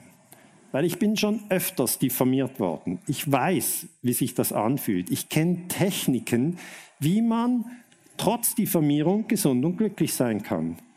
Ich weiß auch, wie es sich anfühlt, in einem Streitgespräch zu sein. Ich bin schon länger in diesem Ding, was jetzt mit Corona noch viel mehr Leute betrifft. Und darum möchte ich helfen, ich möchte meine Erfahrungen Ihnen weitergeben. Und eine Technik, die ich immer wieder ansetze, ist diese Technik der Achtsamkeit. Wie geht das? Sie nehmen Ihre Gedanken und Gefühle wahr. Okay, Sie haben Gedanken, Sie haben Gefühle, ich habe Gedanken und Gefühle, jeder hat Gedanken und Gefühle. Jetzt, wenn Sie sich zu 100 Prozent mit Ihren Gedanken und Gefühlen identifizieren, ist das sehr anstrengend sehr anstrengend. Einfacher ist es, wenn Sie sagen, ich habe Gedanken und Gefühle und ich beobachte die. Also das ist jetzt der Unterschied zwischen haben und sein. Sind Sie Gedanken oder haben Sie Gedanken? Ein ganz feiner Unterschied, aber a world of a difference. Also es macht wirklich einen riesen Unterschied. Im Bild kann ich es besser erklären. Die Gedanken und die Gefühle wären das Wasser. Sagen wir mal die Gedanken. Sie stellen sich unter das Wasser von diesem Wasserfall und das, die Gedanken hämmern ihnen auf den Kopf. Das ist der Zustand von totaler Identifikation mit den eigenen Gedanken. Der ist anstrengend. Stellen Sie sich vor, Sie stehen eine Stunde, zwei, drei Stunden unter dem Wasserfall. Ihnen platzt fast der Kopf. Und so geht es vielen. Sie liegen wach im Bett, können nicht mehr schlafen, die Gedanken hämmern auf sie ein. Am Morgen wachen sie auf, die Gedanken hämmern. Wie kann man das lösen? Stellen Sie sich hinter den Wasserfall. Machen Sie visuell, hier hinten dran gibt es eine Bucht, gehen Sie dorthin. Stellen Sie sich in die Bucht. Sie sind da trocken. Sie sehen aber, das Wasser läuft. Die Gedanken können Sie nicht anhalten. Die kommen und kommen und kommen. Sie wissen gar nicht, was Sie in fünf Minuten denken. Irgendwas werden Sie denken. Wie lange geht der Vortrag noch? Gibt es was zu essen? Kann ich nach Hause? Ah, ich habe noch eine Wäsche, aber morgen muss ich das schreiben. Das läuft doch dauernd, oder? Das ist interessant. Aber das ist auch nicht, man soll sich da nicht verurteilen, was ich denke die ganze Zeit und weiß gar nicht, was ich als nächstes denke. Nicht verurteilen. Beobachten, beobachten. Einfach sich beobachten. Und dann kommt eine Entspannung rein. Ah, ich denke das, interessant. Ah, gestern habe ich das gedacht. Ah, verrückt, was ich alles denke. Und wenn Sie sich total mit Ihren Gedanken identifizieren und jemand eine andere Meinung hat, und in dieser Situation sind wir jetzt, ja, es gibt verschiedene Meinungen, und Sie sind hundertprozentig damit identifiziert, passiert das Folgende. Sie halten Ihre Gedanken für Ihre Identität. Und wenn jemand Sie kritisiert, Ihre Gedanken, Ihre Meinung, dann verteidigen Sie Ihre Identität. Und dann gibt es aber sofort Streit. Hingegen, wenn Sie Ihre Gedanken beobachten, dann müssen Sie Ihre Identität nicht verteidigen. Das sind nur Ihre Gedanken, die beobachten Sie ja nur. Das ist vielleicht schwierig zu verstehen, aber eine Mutter zum Beispiel, die zwei Kinder hat, die weiß, sie hat etwas mit ihren Kindern zu tun. Aber sie weiß, ich bin nicht meine Kinder. Und das ist der Unterschied. Ihre Gedanken und ihre Gefühle sind wie ihre Kinder. Die haben schon etwas mit ihnen zu tun, aber sie sind nicht die Gedanken und die Gefühle, sondern sind das formlose Bewusstsein, in dem Gedanken und Gefühle aufsteigen und auch wieder vergehen. Die kommen und die gehen. Das muss man sich auch klar machen, wenn man schon lange dabei ist und viele von Ihnen sind schon länger dabei, werden Sie zugeben, dass Sie schon viele verschiedene Gedanken hatten. Ja, dann denkt, ich habe mal gedacht, YouTube, das ist Schrott, das ist so für Leute, die irgendwie Katzenvideos haben, die Katze fällt in ein Schwimmbad und dann lädt man das rauf, wer will denn das? Ja, völlig falscher Gedanke, ich habe es total unterschätzt. Später habe ich dann gemerkt, oh, das ist noch praktisch, kann man einen Vortrag filmen und online legen. Ja? Das heißt, man denkt Dinge, die denkt man, jetzt, jetzt habe ich es begriffen und dann plötzlich merkt man, da lag ich aber falsch. Und der Trick, was ist der Trick? Ganz einfach, glauben Sie nicht alles, was Sie denken. Das ist der Trick. Ja, das ist ganz wichtig. In dem Moment, wo Sie nicht alles glauben, was Sie denken, stehen Sie hinter dem Wasserfall. Im Moment haben wir zwei Gruppen. Die einen glauben, der Virus ist extrem tödlich und gefährlich. Die haben Angst vor dem Virus. Die andere Gruppe denkt, jetzt gibt es eine Gesundheitsdiktatur. Wir haben noch dreimal Atemzüge und dann ist aus. Jetzt, wenn die aufeinandertreffen, gibt es nur Streit. Das heißt, wie können wir uns entspannen? Einen Schritt zurück und sagen, ja, das ist ein möglicher Gedanke, das ist ein anderer möglicher Gedanke. Schauen wir mal. Schauen wir mal, sprechen wir zusammen, bleiben wir in Kontakt. Das ist jetzt sehr wichtig. Und wie kann man das machen? Indem man seine neuronalen Zellen selber füttert. Ich mache das so. Das sind jetzt konkrete Tipps. Ich gebe ja das so, sonst nicht so weiter, aber im Moment habe ich so viele Leute, die sagen, ich fühle mich echt ein bisschen in einer schwierigen Situation dann sage ich, mach doch diese Tipps. Die Fünf-Punkte-Regel ist, Sie zählen fünf Dinge auf, die gut gehen in Ihrem Leben. Warum? Was passiert dann? Ihr Hirn muss das knüpfen. Also ich setze mich dann hin und sage, Dach vom Haus ist dicht, oder Daniele? Da müssen Sie auch nicht laut sprechen, Sie können es einfach hinsetzen, also es fällt nicht auf. Dann denke ich, ja, Dach ist dicht. Und was passiert dann? Ja, das muss gedacht werden, ist ein Schaltkreis. Schüttet Hormone aus, produziert ein Gefühl. Zweitens, Kühlschrank hat es noch Essen, oder? Keine Hungersnot heute. Nein, nein, hat Essen.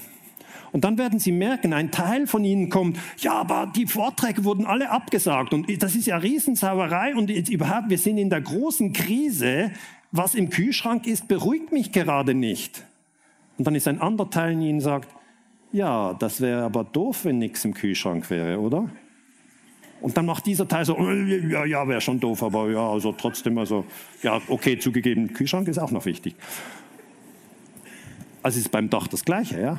Ein Teil von Ihnen sagt, ja, das ist das Schlimmste, jetzt dieses oder jenes Thema mit Corona, es gibt tausend Themen. Und dann sagt dieser Teil, der sagt, ja, aber das Dach ist doch dicht. Was ist jetzt wichtiger? Ja, das Dach ist mir doch egal, wenn es reinregnet. Echt jetzt?